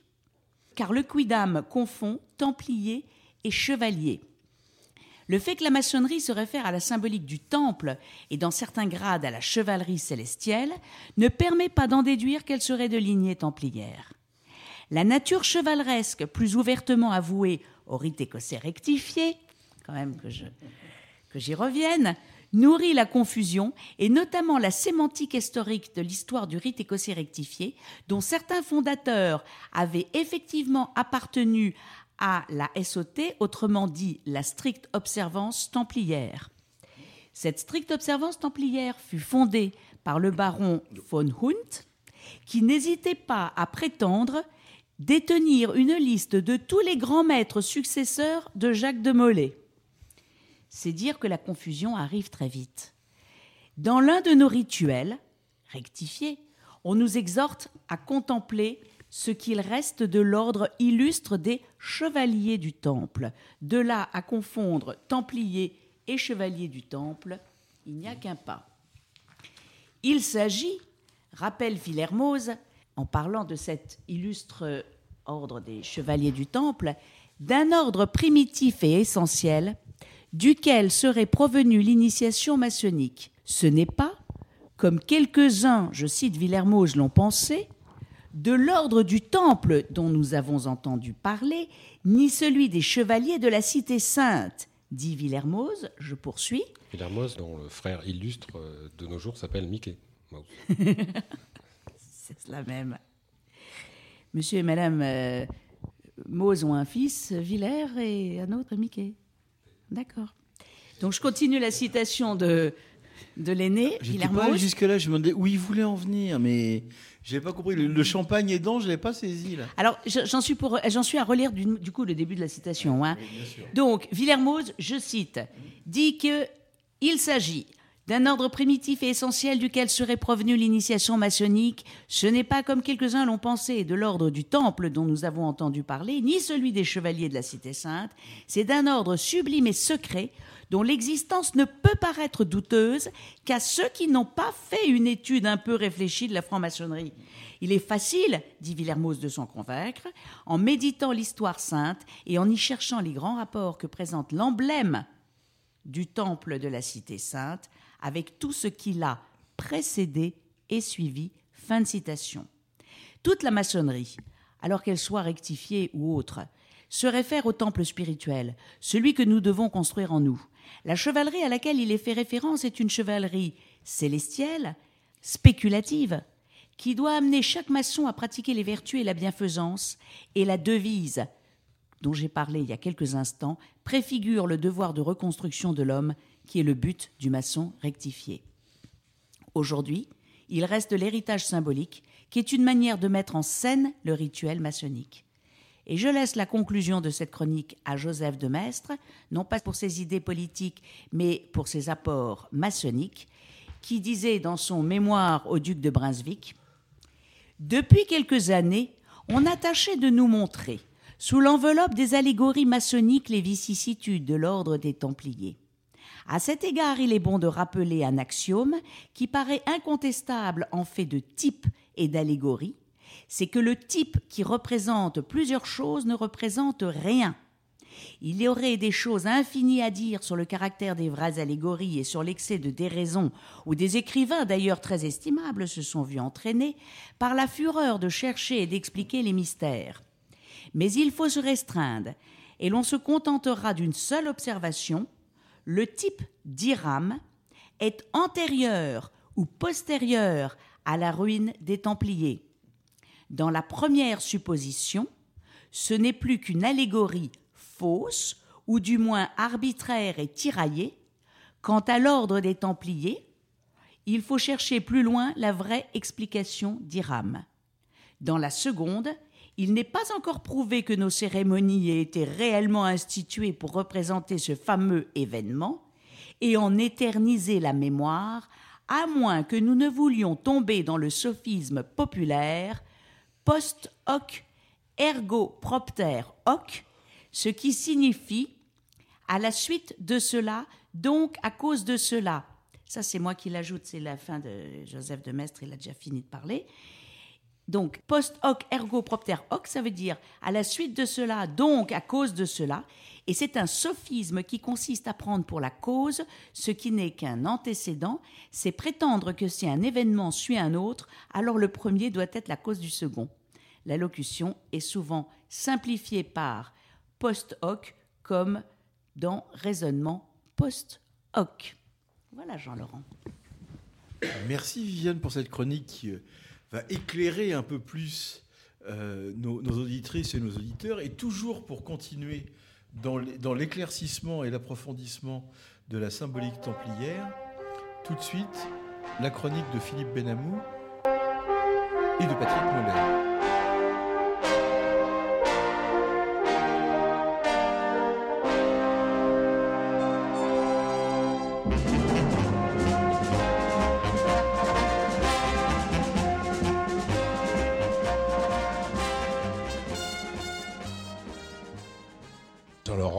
Connaissez-vous Pierre de Mollet Pierre Mollet Non, vous connaissez pas Pierre eh Mollet Non. Viviane, vous connaissez Pierre Mollet non, vous connaissez pas Pierre Mollet. Non, je connais, je connais son oncle Jacques. Eh oui, ben oui, mais personne connaît Pierre Mollet. Pourtant, c'est celui qui pourrait remettre en doute tout ce qui a été dit sur l'ordre du Temple ici ce soir, parce que lui seul connaît les liens, les vrais liens entre les Templiers et les francs-maçons. Et tout ce que nous a dit notre sœur Viviane aujourd'hui est certainement vrai, mais peut-être que Viviane fait-elle partie du complot.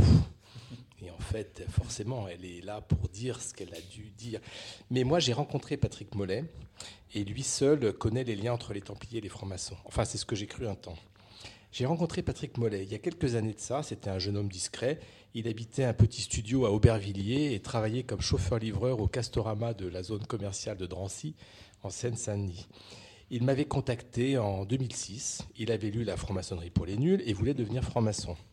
J'ai donc échangé avec lui, répondant à ses nombreuses questions, d'abord par mail, puis je l'ai rencontré deux fois avant de le présenter aux vénérables de la loge, les ouvriers contents et satisfaits, à l'Orient de la Courneuve. Un an plus tard, j'assistais avec plaisir à son initiation, puis en tant que parrain, je le suivais, bon, de loin certes, mais je m'assurais toujours que tout allait bien pour lui, pour, après quelques années, finalement le perdre de vue complètement. Quelle ne fut pas ma surprise lorsque mon filleul m'a appelé le mois dernier. Oui, oui, le mois dernier, il nous avait écouté sur Radio Delta et il avait envie de reprendre contact avec moi. Alors nous décidâmes donc d'un rendez-vous. Je lui proposais de le rencontrer dans un petit restaurant libanais à la porte de la Villette. Et là, surprise, il me dit qu'il voulait m'inviter dans un bon restaurant, qu'il me devait bien ça, qu'il me savait gourmand, et il me fixe rendez-vous, et me fixe un rendez-vous à l'Épicure pour le mois suivant. Alors je rappelle aux plus pauvres d'entre nous et pour ceux qui n'ont pas la chance comme nous de vivre dans le luxe qui nous offre nos droits d'auteur auxquels, chers auditeurs, vous contribuez, je rappelle donc que l'Épicure est le restaurant gastronomique de l'hôtel Bristol, l'un des lieux les plus chers euh, de Paris, trois étoiles au Michelin. Bon, alors je lui ai répondu que ce n'était pas la peine, qu'un petit resto de quartier me ferait autant plaisir et que de toute façon je serais ravi de le revoir. Il me répondit par un mystérieux Mon chauffeur passera te prendre vers 19h. Mon très cher frère, cela t'évitera de te faire mouiller sur ton deux roues. Comme ce soir, et d'ailleurs c'est pas pratique parce que Philippe Benamou voulait lui offrir évidemment en avant-première les cahiers de vacances d'un franc-maçon eh oui, absolument. et qu'il avait mis dans son sac. Alors le mois suivant, euh, à l'heure dite, euh, je vois une superbe Rolls grise argentée qui s'arrête devant chez moi. Le chauffeur ouvre la porte euh, devant le regard admiratif et surtout envieux de mes voisins. Au Bristol, Patrick de Mollet m'attendait. Super costume en lin, crème parfaitement assortie au lieu, une coupe de Dom Pérignon à la main, et le personnel de l'épicure aux petits soins pour s'être habitué, qui, je le devinais assez vite, avait sa table réservée à l'année. Je décidai néanmoins de ne rien remarquer et de faire comme si Patrick était encore chauffeur-livreur chez Castorama dans la zone commerciale de Drancy, en Seine-Saint-Denis. Alors, mon frère, mon très cher filleul, toujours aux ouvriers contents et satisfaits à l'Orient de la Courneuve non, me répondit-il, tu vois, j'ai quitté la franc-maçonnerie depuis longtemps. Ah bon? Tu n'y as donc pas trouvé ce que tu étais venu y chercher? Mais si, bien au contraire, euh, tu te souviens, j'étais venu chercher le trésor des Templiers, ajouta-t-il en faisant rouler sa bague en or ornée d'un diamant gros comme une noix. Tiens, reprends un peu de beluga, ils le font venir par jet du bout du monde, il est délicieux. Tiens, prends la louche en argent, là, près du bol. Bon, je lui coupais la parole. Oui, je me souviens que c'était ton obsession, retrouver le trésor des Templiers que les francs-maçons détenaient depuis la mort de Jacques de Molay. Je vois donc que tu l'as, enfin, tu retrouvé. Alors figure-toi, me répondit-il, que grâce aux secrets qui m'ont été confiés dans les loges, et quand je dis loges, je veux dire évidemment les loges des hauts grades, bien entendu, j'ai pu reconstituer l'histoire du fameux trésor des Templiers. Et alors cette histoire? Eh bien, peu après l'exécution de Jacques de Molay, en 1314, Pierre Daumont, qui est alors maître de la province d'Auvergne, s'enfuit d'Écosse et se met sous la protection du roi écossais Robert de Bruce. Tiens, patiemment, il organise le transport du fameux trésor. On reprend une bouteille? Euh, Oui, d'accord, mais le trésor, continue. Alors le trésor, le trésor, il doit le mettre à l'abri en attendant la reconstitution de l'ordre du Temple. Et pour traverser les siècles et garantir le secret le plus absolu, il a l'idée géniale de créer une société secrète, très secrète même, qu'il appelle la franc-maçonnerie écossaise. Et Arrête, Patrick, arrête. Tu sais très bien que cela est une légende, mais enfin bon. Euh, et puis d'un seul coup, je repensais à la Rolls, au diamant gros comme une noix, à la table à la Néo-Bristol, à la louche de caviar, que d'ailleurs je venais de reprendre et d'avaler. Se pouvait-il que Patrice ait réussi là où d'autres avaient échoué? Se pouvait-il qu'il ait pu réunir en un ensemble cohérent tous les indices, tous ces faisceaux de preuves et ainsi remonter à ce fameux trésor? Et pourtant, je le savais, ce trésor n'était qu'une légende, une légende des amateurs de complot avides de mystère. Il interrompit mes pensées. Tu sais, ajouta-t-il, faire croire que ce trésor n'existe pas, que ce n'est qu'une légende, c'est ça l'idée géniale de Pierre Daumont. C'est le meilleur moyen pour protéger ce trésor. Et c'était d'ailleurs un trésor considérable, inestimable. De l'argent, bien sûr, beaucoup d'argent. N'oublie pas que les Templiers étaient aussi des banquiers, mais aussi des reliques, des documents rares et précieux, des morceaux de l'arche d'alliance, des restes de la croix du Christ, la couronne du roi Salomon, le chandelier à sept branches du premier temple, les quatre évangélistes d'or ornant le Saint-Sépulcre, et même la tête momifiée du Christ. La tête momifiée du Christ, mais tu es sûr? Oui. Et Pierre Daumont a mis plus de 20 ans à reconstituer ce trésor, à en faire l'inventaire, puis à le redistribuer partout en Europe aux membres de la franc-maçonnerie qui avaient pour mission de le cacher, de le conserver, de le faire fructifier et surtout de préparer le retour de l'ordre du Temple. Ils ont caché ce trésor partout dans le monde, à Roselyne-Chapelle, à Rennes-le-Château et à d'autres endroits incroyables, comme le, sous le second pilier à l'entrée du chœur à droite, à côté de la sacristie de Notre-Dame, sous le bénitier en coquillage de l'église Saint-Paul, Saint-Louis, à Paris, dans le bassin de la fausse fontaine de la passe du Trésor, du quartier du Temple, sous le 23e panneau de la boiserie de la galerie de Nouma, sous le donjon du château de Gisors. Tu vois, tout était caché. Mais, interrompais-je Patrick dans son énumération, tu mélanges tout, mon frère, tu as trop navigué sur Internet. Mais non, je n'invente rien. J'ai étudié, j'ai acheté les meilleurs détecteurs de métaux. Je te rappelle que je travaillais chez Castorama dans la zone commerciale de Drancy, en Seine-Saint-Denis. J'ai cherché, j'ai questionné, j'ai enquêté, j'ai exploré, j'ai creusé, fouillé. Cela m'a pris plus de dix ans et un jour, enfin, alors que je perdais tout espoir de mettre la main sur le fameux trésor, j'ai... Quoi? Tu as retrouvé le trésor, le trésor des Templiers mais non, mais non, répondit-il dans un grand éclat de rire. J'ai reçu un télégramme des USA. Un oncle de mon père venait de décéder, un industriel du pétrole, et j'étais son dernier descendant et héritier de son immense fortune. Alors tu sais, tous ces trucs, ces histoires de trésors et de têtes de Christ momifiées, j'ai mis ça de côté, j'ai mené la grande vie et tu vois, ça m'a plutôt bien réussi. Tiens, buvons à sa mémoire et au beau trésor qu'il m'a laissé. Patrick leva sa coupe de champagne, son poignet de chemise se releva un instant, laissant apparaître un superbe tatouage, une croix templière avec au centre euh, ces mots un, deux, trois soleils.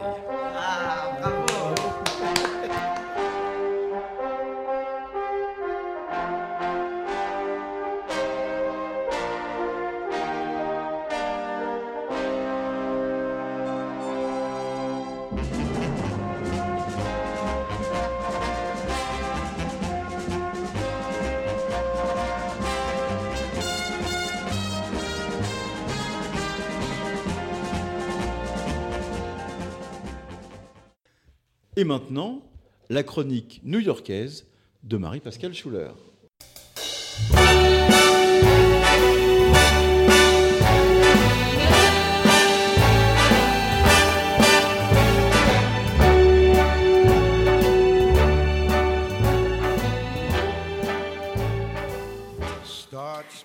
Pour rester dans le thème de ce soir, je vais vous parler également de conquête, de croisade, mais d'un autre type. Judy Chicago est une artiste américaine contemporaine. Lorsqu'elle était étudiante à l'Université de Los Angeles en Californie, dans un cours d'histoire intellectuelle de l'Europe dans les années 1960, son professeur a expliqué lors du dernier cours que les femmes n'avaient eu aucune contribution à l'histoire intellectuelle de l'Europe. Judy Chicago, qui se décrit elle-même comme ambitieuse, a donc pris son bâton de pèlerin. Elle s'est mise en quête de chercher par elle-même à rassembler toutes les femmes qui ont contribué à l'histoire de la civilisation et qui ont imprimé leur héritage. C'est ainsi qu'est né, à partir de son travail d'historienne, son travail artistique majeur, The Dinner Party, le dîner. La maturation du thème s'est fait progressivement, avec l'idée d'une narration épique de l'histoire des femmes au travers du temps. Elle a imaginé un dîner, un peu comme une réinterprétation du dernier dîner, où toutes ces femmes qui ont fait notre histoire seraient conviées. La table est organisée en triangle, avec trois côtés représentant trois grandes périodes historiques auxquelles sont conviées 13 femmes par période, soit un total de 39 femmes. On citera sur la première partie du triangle une partie allant de la préhistoire à l'Empire avec entre autres Hatshepsut, reine pharaon de l'Égypte antique, et puis Sappho, poétesse grecque de l'île de Lesbos, et également Hypatie, mathématicienne et philosophe grecque d'Alexandrie. Deuxième partie du triangle va du début du christianisme à la réforme, avec, entre autres, Hildegarde de Bingen, théologienne, compositrice, femme de lettres consultée par les puissants de l'Europe dans les années 1000. Puis il y a aussi Christine de Pizan, philosophe, considérée comme la première femme de lettres vivant de sa plume dans les années 1400. Elle a rédigé entre autres La Cité des Dames. Il y a aussi Artemisia Gentileschi, peintre italienne de talent, dans la lignée du Caravage, dans les années 1600. Elle a été la peintre de cour des Médicis et de Charles Ier d'Angleterre. Sur la troisième partie du triangle qui va de la Révolution américaine au féminisme, on cite par exemple Caroline Herschel, astronome allemande, qui a découvert de nouvelles comètes et qui a reçu la médaille d'or de la Royal Astronomical Society en 1828. Il y a aussi Margaret Sanger, militante féministe du début du XXe, qui a œuvré pour l'équivalent américain du planning familial. Il y a aussi Virginia Woolf, écrivaine anglaise célèbre, qui a laissé une vraie œuvre littéraire s'inscrivant dans une pensée féministe. Et puis bien sûr, Georgia O'Keeffe, peintre américaine majeure du XXe siècle. Cette table en triangle repose sur un, plancher appelé le plancher du patrimoine, sur lequel est inscrit le nom de 999 femmes qui ont également composé notre histoire. La décoration de cette table est constituée d'une assiette unique, travaillée et décorée pour chaque femme, soit 39 œuvres d'art différentes, et de 39 sets de tables brodées, également différents et uniques. La réalisation de cette authentique œuvre d'art est combinée à une œuvre didactique. Il y a en plus une volonté d'inciter chacune d'entre nous à l'appropriation de sa propre histoire pour ne plus jamais être démunis lorsque nous entendons encore et toujours ces mêmes phrases sexistes. Les femmes sont moins intelligentes puisqu'elles n'ont pas laissé de traces dans l'histoire de la pensée. Non, non, et encore non. Apprenons notre histoire et ne laissons plus jamais dire cela. C'est notre responsabilité pour nos sœurs, pour nos filles. Cette œuvre fait maintenant partie de façon permanente du musée de Brooklyn, dans une section créée en 2007, spécialement dédiée aux œuvres créées par les femmes, ce qui lui vaut le titre de section féministe. J'espère que vous aurez l'occasion d'y aller et à défaut, je vous invite à regarder sur le site les photos de cette œuvre majeure et magistrale. Vous êtes sur Radio Delta, la radio qui rayonne entre les oreilles. Dernière partie de l'émission 1, 2, 3 Soleil sur euh, Radio Delta, consacrée à Vézelay, à Bernard de Clairvaux et aux Templiers. Merci à Philippe Benamou et à Thierry Lafronde. Merci, Thierry, merci Lafronde. Merci Philippe. Merci Philippe. Pour que nos auditeurs, en 3 secondes 50, avant de revenir à, à, Vézelay, au tympan de Vézelay, avec, euh, avec Jean-François Dossa, notre, notre invité de ce soir, notre passionnante invité de ce soir, qui fait léviter. Ah oui. qui fait léviter Viviane ce soir. comment en est-on arrivé là? Comment est-ce qu'on est parti de quelque chose qui serait un, un ordre de bâtisseurs Donc de bâtisseurs avec une truelle, à un ordre qui serait celui de bâtisseurs avec une truelle et également avec une épée. On le date, on le date euh, de 1737 et du discours du chevalier de Ramsay, qui serait euh, ce qu'on appelle le discours, Pierre Chevalier l'appelait le, discours des réceptions des ducs sous l'acacia, c'est-à-dire où Ramsay, qui était l'orateur de la première grande loge de France, reçoit en, effet un certain nombre de nobles et où il leur dit que euh, l'ordre dans lequel ils viennent d'être admis est non plus seulement un ordre de bâtisseurs avec une truelle, personne ne pensait que des ducs et des, personnes de sang royal euh, descendaient d'un ordre où on travaillait avec les mains. Ils n'ont jamais travaillé de leur vie, ces gens-là. Mais descendaient d'un ordre de chevaliers, d'un ordre, euh, d'un ordre chevaleresque. Voilà. Ce qui était quand même un peu, un peu mieux que Philippe Benamou. Que... J'ai- vraiment imaginé euh, Ramsay faisant son discours devant une assemblée d'aristos. euh, et alors, il dit voilà, vous avez une truelle dans une main. Alors, les gars, ils font oh, et une épée dans l'autre. Ah Et, et donc, Ramsay euh, le- le- leur dit ou leur fait à connaître quelque chose qui correspond plus euh, à, à ce qu'ils sont. Mais il faut quand même euh, rappeler que c'est- pas euh, à partir de 1737 qu'on voit arriver qu'on voit arriver ça, mais déjà dans les constitutions d'Anderson en 1723, il y a euh, une, phrase, euh, donc c'est déjà en germe dans, le livre fondamental des, de- des- des constitutions des francs-maçons, qui dit Les ordres de chevalerie militaire et religieuse ont emprunté dans la suite des temps plusieurs usages ou pratiques solennelles de la véritable fraternité. Donc déjà, il y a cette idée que les ordres chevaleresques avaient emprunté un certain nombre de choses à, l'ordre des bâtisseurs. Et, Ramsay, quand il, en 1737, il dit que l'ordre de la maçonnerie de l'époque qui se trouvait en Terre Sainte avait, euh, fusionné avec l'ordre des hospitaliers de Saint-Jean de Jérusalem, qui deviendra d'ailleurs l'ordre de Malte, une fois qu'ils seront, etc.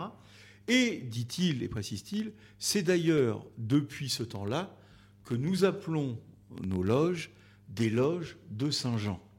Et il donne l'explication du pourquoi on appelle des loges maçonniques des loges de Saint-Jean, puisque l'ordre des constructeurs et des bâtisseurs avait fusionné avec l'ordre euh, de Saint-Jean de Jérusalem.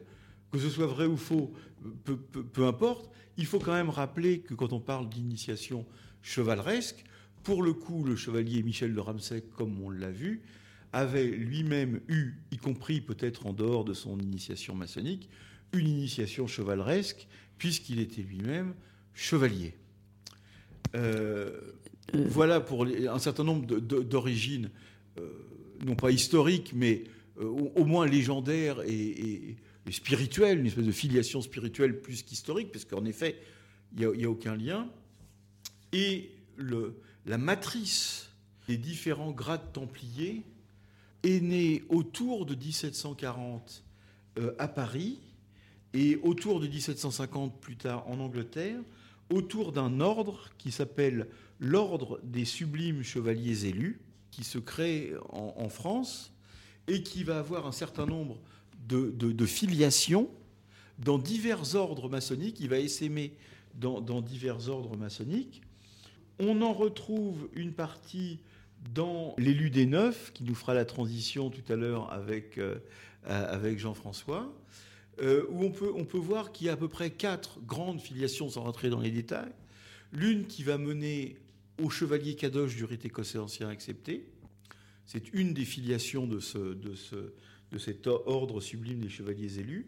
Une autre filiation en Angleterre à partir des années 1760 qui, s'appelle The Knight Templar, c'est-à-dire le chevalier templier, et qui là du coup n'a rien à voir avec les templiers, sauf le nom, Knight Templar, puisqu'il s'agit simplement, ou pas simplement en tous les cas, d'une cérémonie euh, d'adoubement chevaleresque, mais là dans une ambiance très chrétienne.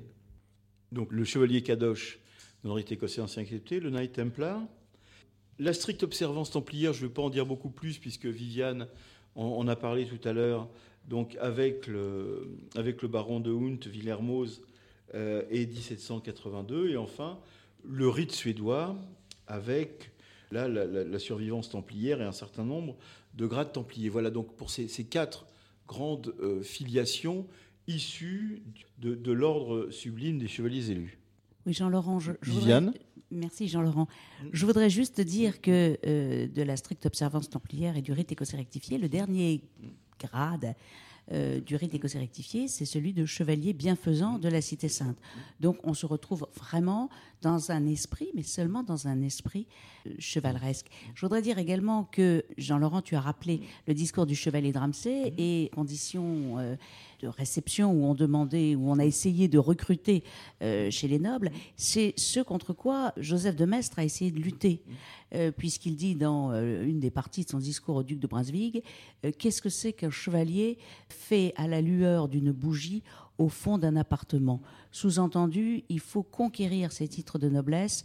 Et maintenant, messieurs, bah, vous êtes peut-être d'origine chevaleresque, mais en vérité, c'est euh, votre élévation spirituelle qui va vous donner vos vrais, vos véritables euh, titres de noblesse. Les, titres de noblesse ou les titres de chevalerie se conquièrent toujours en général sur un, sur un champ de bataille réel, réel ou spirituel. Et mon cher, mon cher Jean-François, l'élu des neuf, est-ce que c'est par hasard qu'il s'appelle l'élu des neuf Parce que ce chiffre neuf, nous allons le retrouver à Vézelay et, sur le tympan de Vézelay. L'élu des neuf, c'est les biscuits, c'est ça les biscuits de, Oui. Euh. oui. Biscuits, deux fois Puisque nous avons, oui, nous avons, nous avons commencé par Vézelay, évidemment, nous terminerons par Vézelay. Jean-Laurent, je t'en remercie. Alors, Vézelay, c'est cette, cette, basilique de Vézelay, il y a plein de mystères, mystères qui sont encore euh, à élucider, puisqu'il y a peu de gens qui, qui, arrivent à, à, en découvrir ce qui, se, ce qui se passe, parce qu'il y a quand même une partie d'invisible.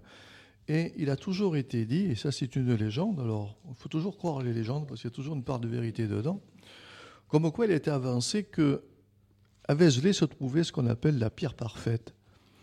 Alors la pierre parfaite, elle se trouverait au centre du portail, au-dessus de la statue de Saint Jean-Baptiste, je ne sais pas si vous, la situez, dans lequel on dit que c'est l'oge d'où s'écoulent les bénédictions d'en haut, celle dont il est dit dans la Bible, la pierre qu'ont rejetée les architectes est devenue le sommet de l'angle. L'œuvre du Seigneur est, est miraculeuse à nos yeux. C'est Matthieu. C'est un rectangle dont la hauteur équivaut à celle d'un triangle équilatéral et dont la largeur est comme la base de ce même triangle. Alors, dans, le, dans cette basilique, comme toutes les autres basiliques, et tout à l'heure, on fera juste une petite parenthèse avec Temple Church euh, à Londres. Il y a toujours eu une, cette partie cachée et nous sommes toujours aussi sur ce que nous appelons le nombre d'or, puisque le nombre d'or est présent parce que nous sommes dans la proportion. Donc, cette partie en était cachée par une sculpture, donc il ne subsiste alors d'aujourd'hui que le tailloir.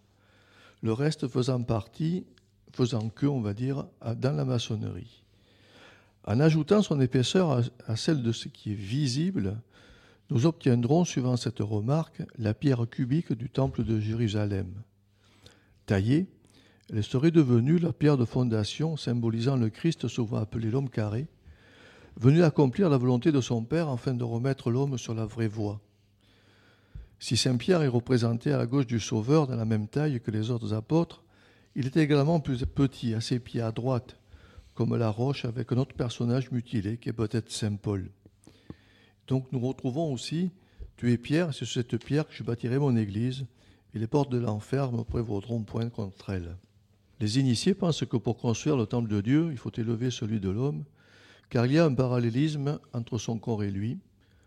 L'homme qui est une pierre brute que la connaissance va dégrossir, afin qu'il puisse une fois poli prendre sa place dans l'édifice régénéré de l'humanité. Et quand nous voyons ce tympan, ce tympan, cette nef a été faite par l'abbé Renaud, l'abbé Renaud de Saumur, et l'abbé Renaud de Saumur avait participé au concile de Troyes, au cours duquel, en 1128, était présent Bernard de Clairvaux, qui avait été, comme on l'a dit tout à l'heure, promu pour euh, charger de rédiger les règles de l'ordre. Alors, on est quand même, euh, on doit s'interroger sur le sens de, de ces neuf dalles de tympan, sur sûrement un côté ésotérique. Un nombre important pour les Templiers parce que neuf chevaliers fondateurs étaient présents pour euh, former cet ordre du Temple. Et la milice des pauvres chevaliers du, du Christ a été créée en 1128 et le portail de la basilique sculpté entre 1120 et 1140. Et son tympan, comme par hasard, représente la scène de la Pentecôte, la plus grande fête des Templiers. Alors, qui furent accusés effectivement de révérer une statue nommée Baphomet, qui étymologiquement signifie baptême et météos, initiation. Donc, ce tympan qui est central euh, nous ramène aussi à ce qu'on appelle la tradition, qui est là, qui est bien présente, et quand on passe à cette nef, on va arriver au narthex. le narthex, il communique avec la nef par trois portails. le portail central, c'est un des plus beaux témoins de l'art roman. Il faut le contempler longuement, car il contient dans son message toute la science traditionnelle du Moyen Âge. Quand on est devant ce portail, il faut se poser tranquillement, il faut prendre euh, un mètre, un crayon, avoir quelques feuilles avec soi, un petit carnet, et il faut prendre des mesures et puis il faut le regarder. Il faut le regarder une fois, dix fois, vingt fois, euh, cinquante fois, peu importe. Mais il y a toujours un message qui est là. Donc, c'est une, scène qui est représentée, c'est une, scène métaphysique qui est là, puisqu'on remarque que c'est la transmission de la connaissance ou la descente du Saint-Esprit à travers les hiérarchies théologiques chrétiennes. Le Christ est en gloire, et trônant les deux bras écartés, tramait l'influence spirituelle aux apôtres sous forme de rayons. Pour l'anecdote, euh, tout à l'heure nous parlions euh, plus en avant de, de la cordelle. Et sur le tympan de la cordelle, vous avez une ferrure qui est, qui est là, qui est posée, dont personne ne voit la, signification. Tout le monde la voit sans la voir, parce qu'en principe, on ne voit jamais ce qui est visible. Et quand on s'aperçoit, quand on arrive ici, au niveau de ce Christ en majesté, ce Christ en majesté a l'index qui est relevé. Et cette ferrure qui est sur la cordelle, parce que bien souvent, il faut aller voir euh, il faut descendre un petit peu, ce que vous nous disiez tout à l'heure? Et quand on prend cette ferrure, on la multiplie par le nombre d'or et on refait une, petite multiplication avec le doigt, c'est-à-dire l'index de ce Christ, on obtiendra les mesures de la, de la basilique de Vézelay. Donc ce qui est arrivé, c'est que c'est un petit peu la datation entre ce qui se passe avec les révolutionnaires et les protestants. Tout à l'heure, vous parliez de protestants les protestants, ils coupaient les doigts. Ils coupaient les, majeurs des, euh, des Christ. Pourquoi? Afin que les catholiques ne puissent pas retrouver la mesure, la juste mesure. Tandis qu'à la Révolution, ils coupaient les têtes. Si ce n'est qu'ils se sont trompés parce qu'ils ont coupé la, à, la basilique, ils ont coupé la tête, la tête de roi, si ce n'est que c'était les douze rois des douze tribus d'Israël. Donc c'est juste une petite erreur, mais dommage a été là et a été classé. Donc sur ce, nous parlions aussi des apôtres. Donc le Christ est en gloire, en trônant, les deux bras écartés, et il transmet, son influence spirituelle aux apôtres sous forme de rayons. Donc ce que l'on voit, on voit des rayons qui partent, une gloire qui part. Ceci, en qualité d'intermédiaire, repose sur le monde profane, figuré sur le linteau. Dans le premier plein cintre, autour d'eux rayonnent les sept églises d'Asie ou le sept dons du Saint-Esprit. La huitième case, en bas et à droite du Christ, montre Saint Jean l'évangéliste écrivant dans l'Apocalypse aux sept églises sous la dictée de l'ange. Dans le deuxième plan s'inscrit les douze signes du zodiaque, indiquant l'universalité et l'éternité de la scène. Le zodiaque est présent, et la particularité du zodiaque, quand nous sommes, c'est l'into, quand nous sommes à Vézelay, c'est qu'il y a une demi-lune. Et cette demi-lune, personne n'a jamais su ce que c'était. Alors, il y a plein de supputations, de suppositions, de, tout ce que l'on peut imaginer, si ce n'est qu'à ce jour, qu'a voulu, voulu démontrer, alors on parle toujours de demi, mais bon, allez, restons sur la demi. Le dernier plein cintre, lui, est constitué d'une série de palmettes rappelant le motif thème du plissé de la draperie du Christ, puisque nous savons que tous les, grands initiés avaient une spirale plissée et dont le genou droit était relevé et dont la tunique faisait former des plis. On voit bien Pythagore avec les plis de sa toge, qui était plus qu'il portait une toge. Le sens symbolique de ce tympan, voilà ce qui figure, figure le monde,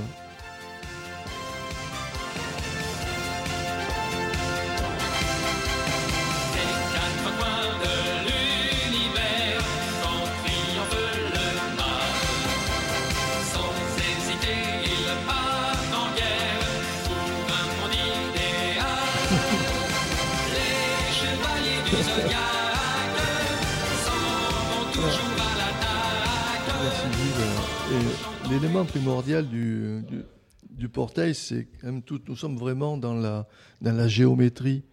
Nous sommes dans le nombre d'or. Et nous voyons bien qu'il y a des, des, triangles, il y a des, des sceaux de Salomon qui sont là. Nous avons aussi des pentagrammes qui sont là. Et rappelons qu'un pentagramme, c'est ce qui rappelle l'initié. Un pentagone, ce qui rappelle notre partie profane. Et c'est pour ça que dans un pentagramme, il y a toujours un pentagone qui vient se dessiner parce que nous, avons, nous aurons toujours une partie profane en nous. Donc, quand nous avons cette, cette partie extraordinaire du portail, euh, on a quelque chose de, magique et on pourrait, on pourrait parler des heures et des heures sur, euh, mm. sur Vézelay, on pourrait parler jusqu'au bout de la nuit parce qu'on n'en découvrirait toujours pas les mystères. Et ce qui va faire que, effectivement, il faut. Alors, Vézelay, il faut y venir, il faut y revenir, il faut s'imprégner de Vézelay. Mais Vézelay aussi, on en trouve des, on trouve des, des, réponses aussi, parce qu'on a des interrogations quand nous sommes sur Vézelay. On a des interrogations parce que les, les Templiers aussi étaient accompagnés de compagnons qui étaient là. Et quand on marche, quand on fait des périples, quel que soit, quelle que soit sa motivation, quel que soit son état d'esprit, on retrouve un petit peu ces, ces, parties, ces parties intimes, on va dire, du, compagnonnage, et parties intimes des chevaliers du temple, mais aussi les alchimistes. Et ça, si vous marchez, si vous avez le, bonheur de pouvoir marcher, de pouvoir aller, mettons en Espagne ou d'aller en Italie, vous allez retrouver des, parties que l'on trouve en, Auvergne, qu'on voit en Bourgogne. Vous en avez aussi en, Castille, en Aragon, qui sont là. Et en Aragon, vous avez une, un petit village qui s'appelle les Terres des Templiers, aride. Il n'y a rien. Il n'y a rien.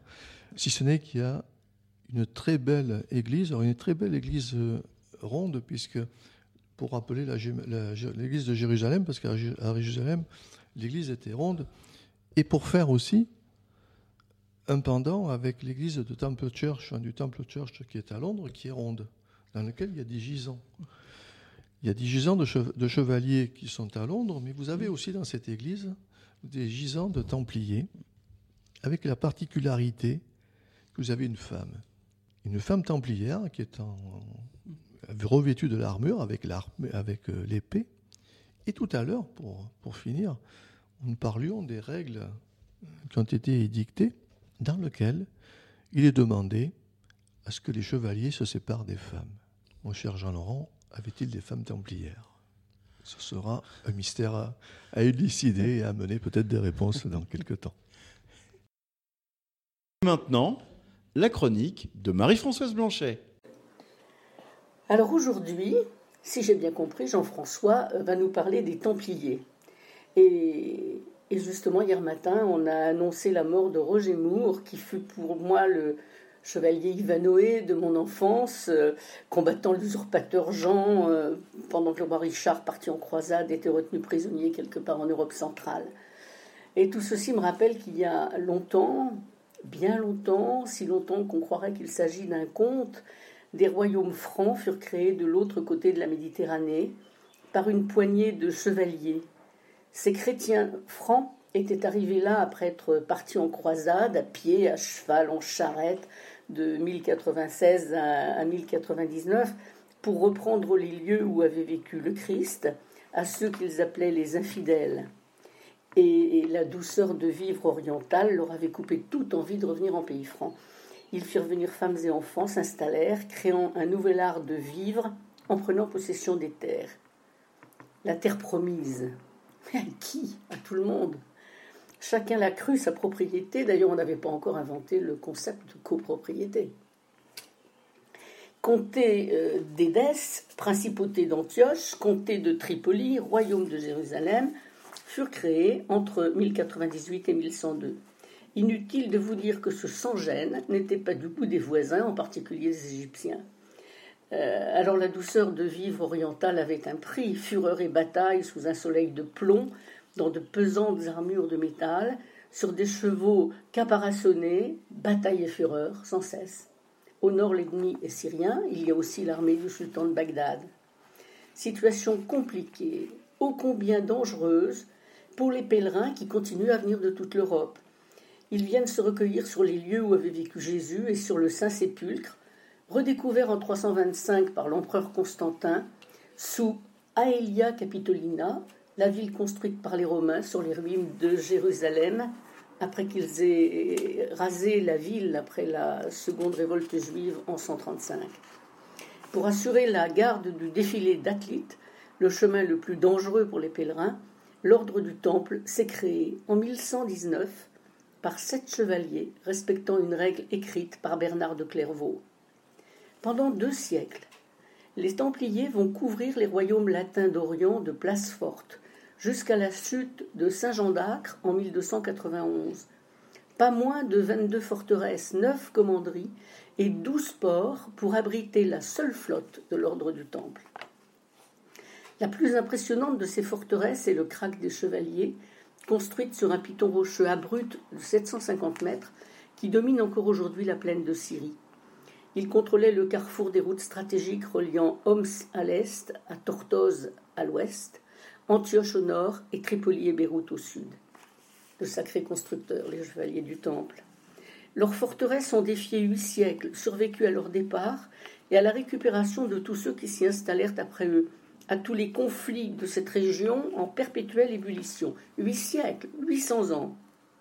Jean-François euh, va nous raconter leur épopée, enfin je crois, euh, nous révéler certains de leurs mystères, faire le lien peut-être avec la chevalerie morale et spirituelle d'aujourd'hui, que revivent au rite écossais ancien et accepté euh, quelques-uns aujourd'hui en jurant d'être toujours prêts à combattre pour défendre la cause de la justice et des droits de l'homme contre toute autorité usurpée ou abusive, qu'elle soit politique, militaire ou religieuse. Ça dira peut-être quelque chose à quelques-uns. Mais voilà, depuis six ans, la guerre fait rage en Syrie.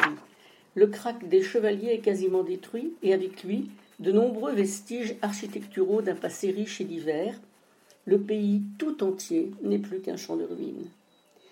Il n'y a plus de chevaliers à la grande cape blanche pour défendre ces pauvres gens qui fuient par milliers.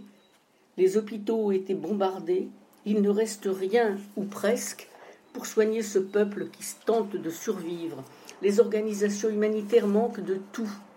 Mort, destruction, exode de pauvres gens qui cherchent à vivre loin des bombardements, de la terreur, en l'absence de tout ce qui permet de vivre. Et croyant échapper au danger, à la mort, ils s'enfuient par voie de terre ou par la mer, qui devient trop souvent leur tombeau. Et puis enfin, quand ils arrivent, ceux qui arrivent, ben, ils ne sont pas du tout les bienvenus. On les parque, on s'efforce de les empêcher d'aller plus loin, chacun euh, s'efforce de les éloigner, aucun des pays riches n'en veut, et pourtant, certains parviennent à continuer le voyage. La terre promise, désormais, c'est notre Occident. On les trouve dans des camps inhumains partout en Europe. Ils s'installent euh, en campement partout où ils peuvent, jusque sous le métro aérien de Paris, sans eau ni toilette. On les chasse comme des mouches, comme s'ils n'étaient pas des humains dans la plus profonde détresse. On se pince le nez, on détourne le regard. Pensez, ça la fout mal dans Paris, ville touristique et candidate aux Jeux Olympiques. Il nous manque les chevaliers bienfaisants, les hospitaliers de Saint-Jean, les pauvres chevaliers du Temple et tous ces ordres qui faisaient profession de secourir et protéger. Ce n'est pourtant pas la matière qui manque. Hier, hier encore, on apprend par un communiqué qu'en France, à la frontière italienne, dans une ferme perdue au fond de la vallée de la Roya, 100 demandeurs d'asile majeurs et une vingtaine de mineurs sont bloqués dans la ferme de Cédric Héroux. Convaincus de désobéissance civique parce qu'ils s'entêtent à les recueillir, à les aider, à les secourir, intercédant sans cesse auprès des autorités civiles pour qu'ils soient pris en charge, chevaliers sans armure, seuls contre tous et sans moyens. À la fin de nos tenues reviennent toujours les mêmes incantations. Que la paix règne sur la terre, que la joie soit dans tous les cœurs, que l'amour règne parmi les humains. Parfois, j'aimerais que la maîtresse de la colonne d'harmonie, au lieu de nous gratifier d'une musique douce et apaisante, nous mette Dalida à fond. Parole, parole, parole. Bon, j'exagère, je sais. Je sais aussi que nos frères et sœurs des loges du Nord se sont impliqués à Calais, à Grande-Sainte, mais qui en a parlé dans nos loges? Comment, comment a-t-on aidé ces aidants? La Grande Loge féminine de France a appelé les loges à donner pour soutenir l'association Gynécologie sans frontières, parce que la santé des femmes réfugiées, c'est un problème en soi.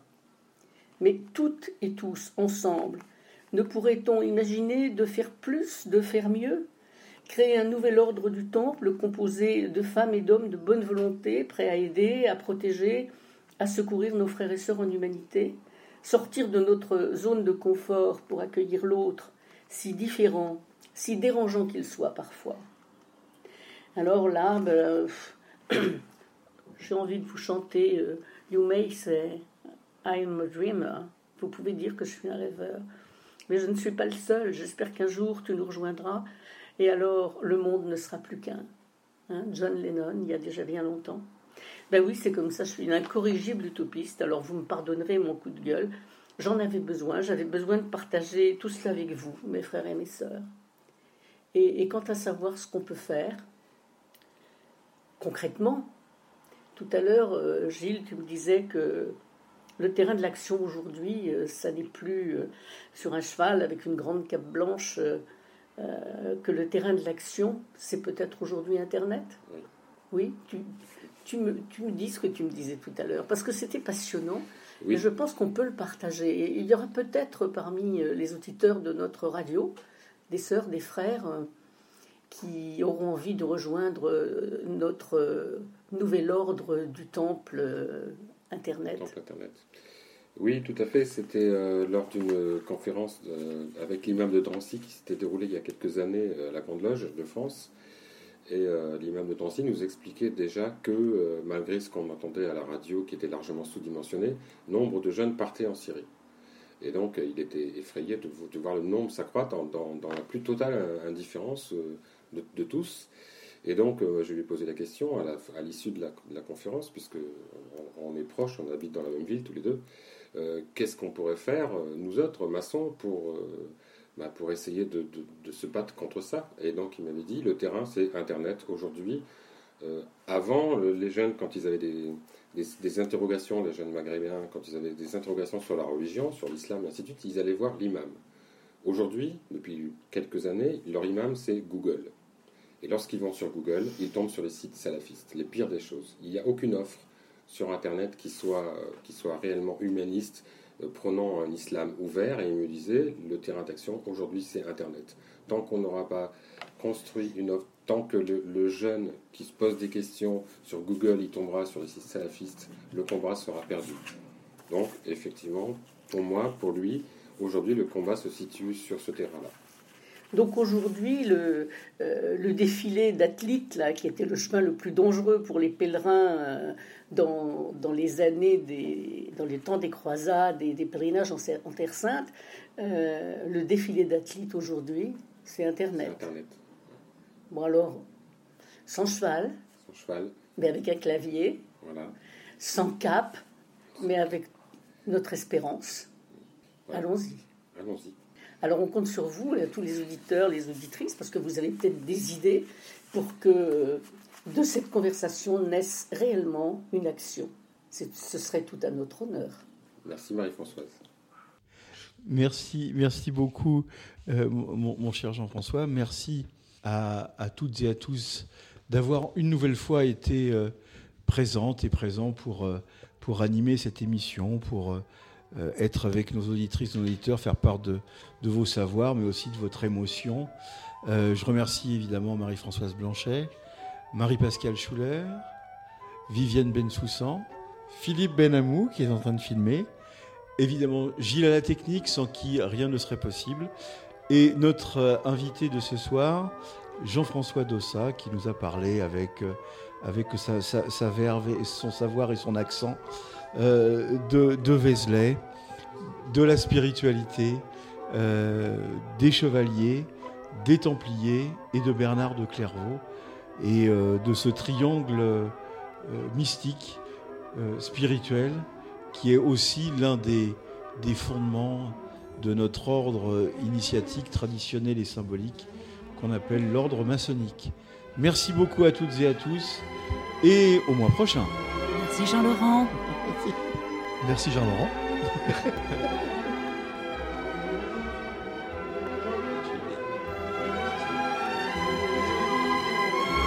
C'est la Moldo.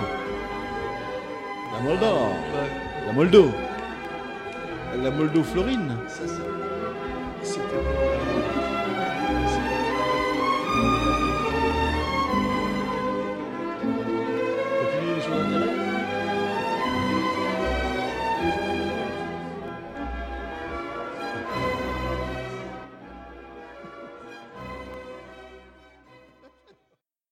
Sur Radio Delta, la radio qui rayonne entre les oreilles.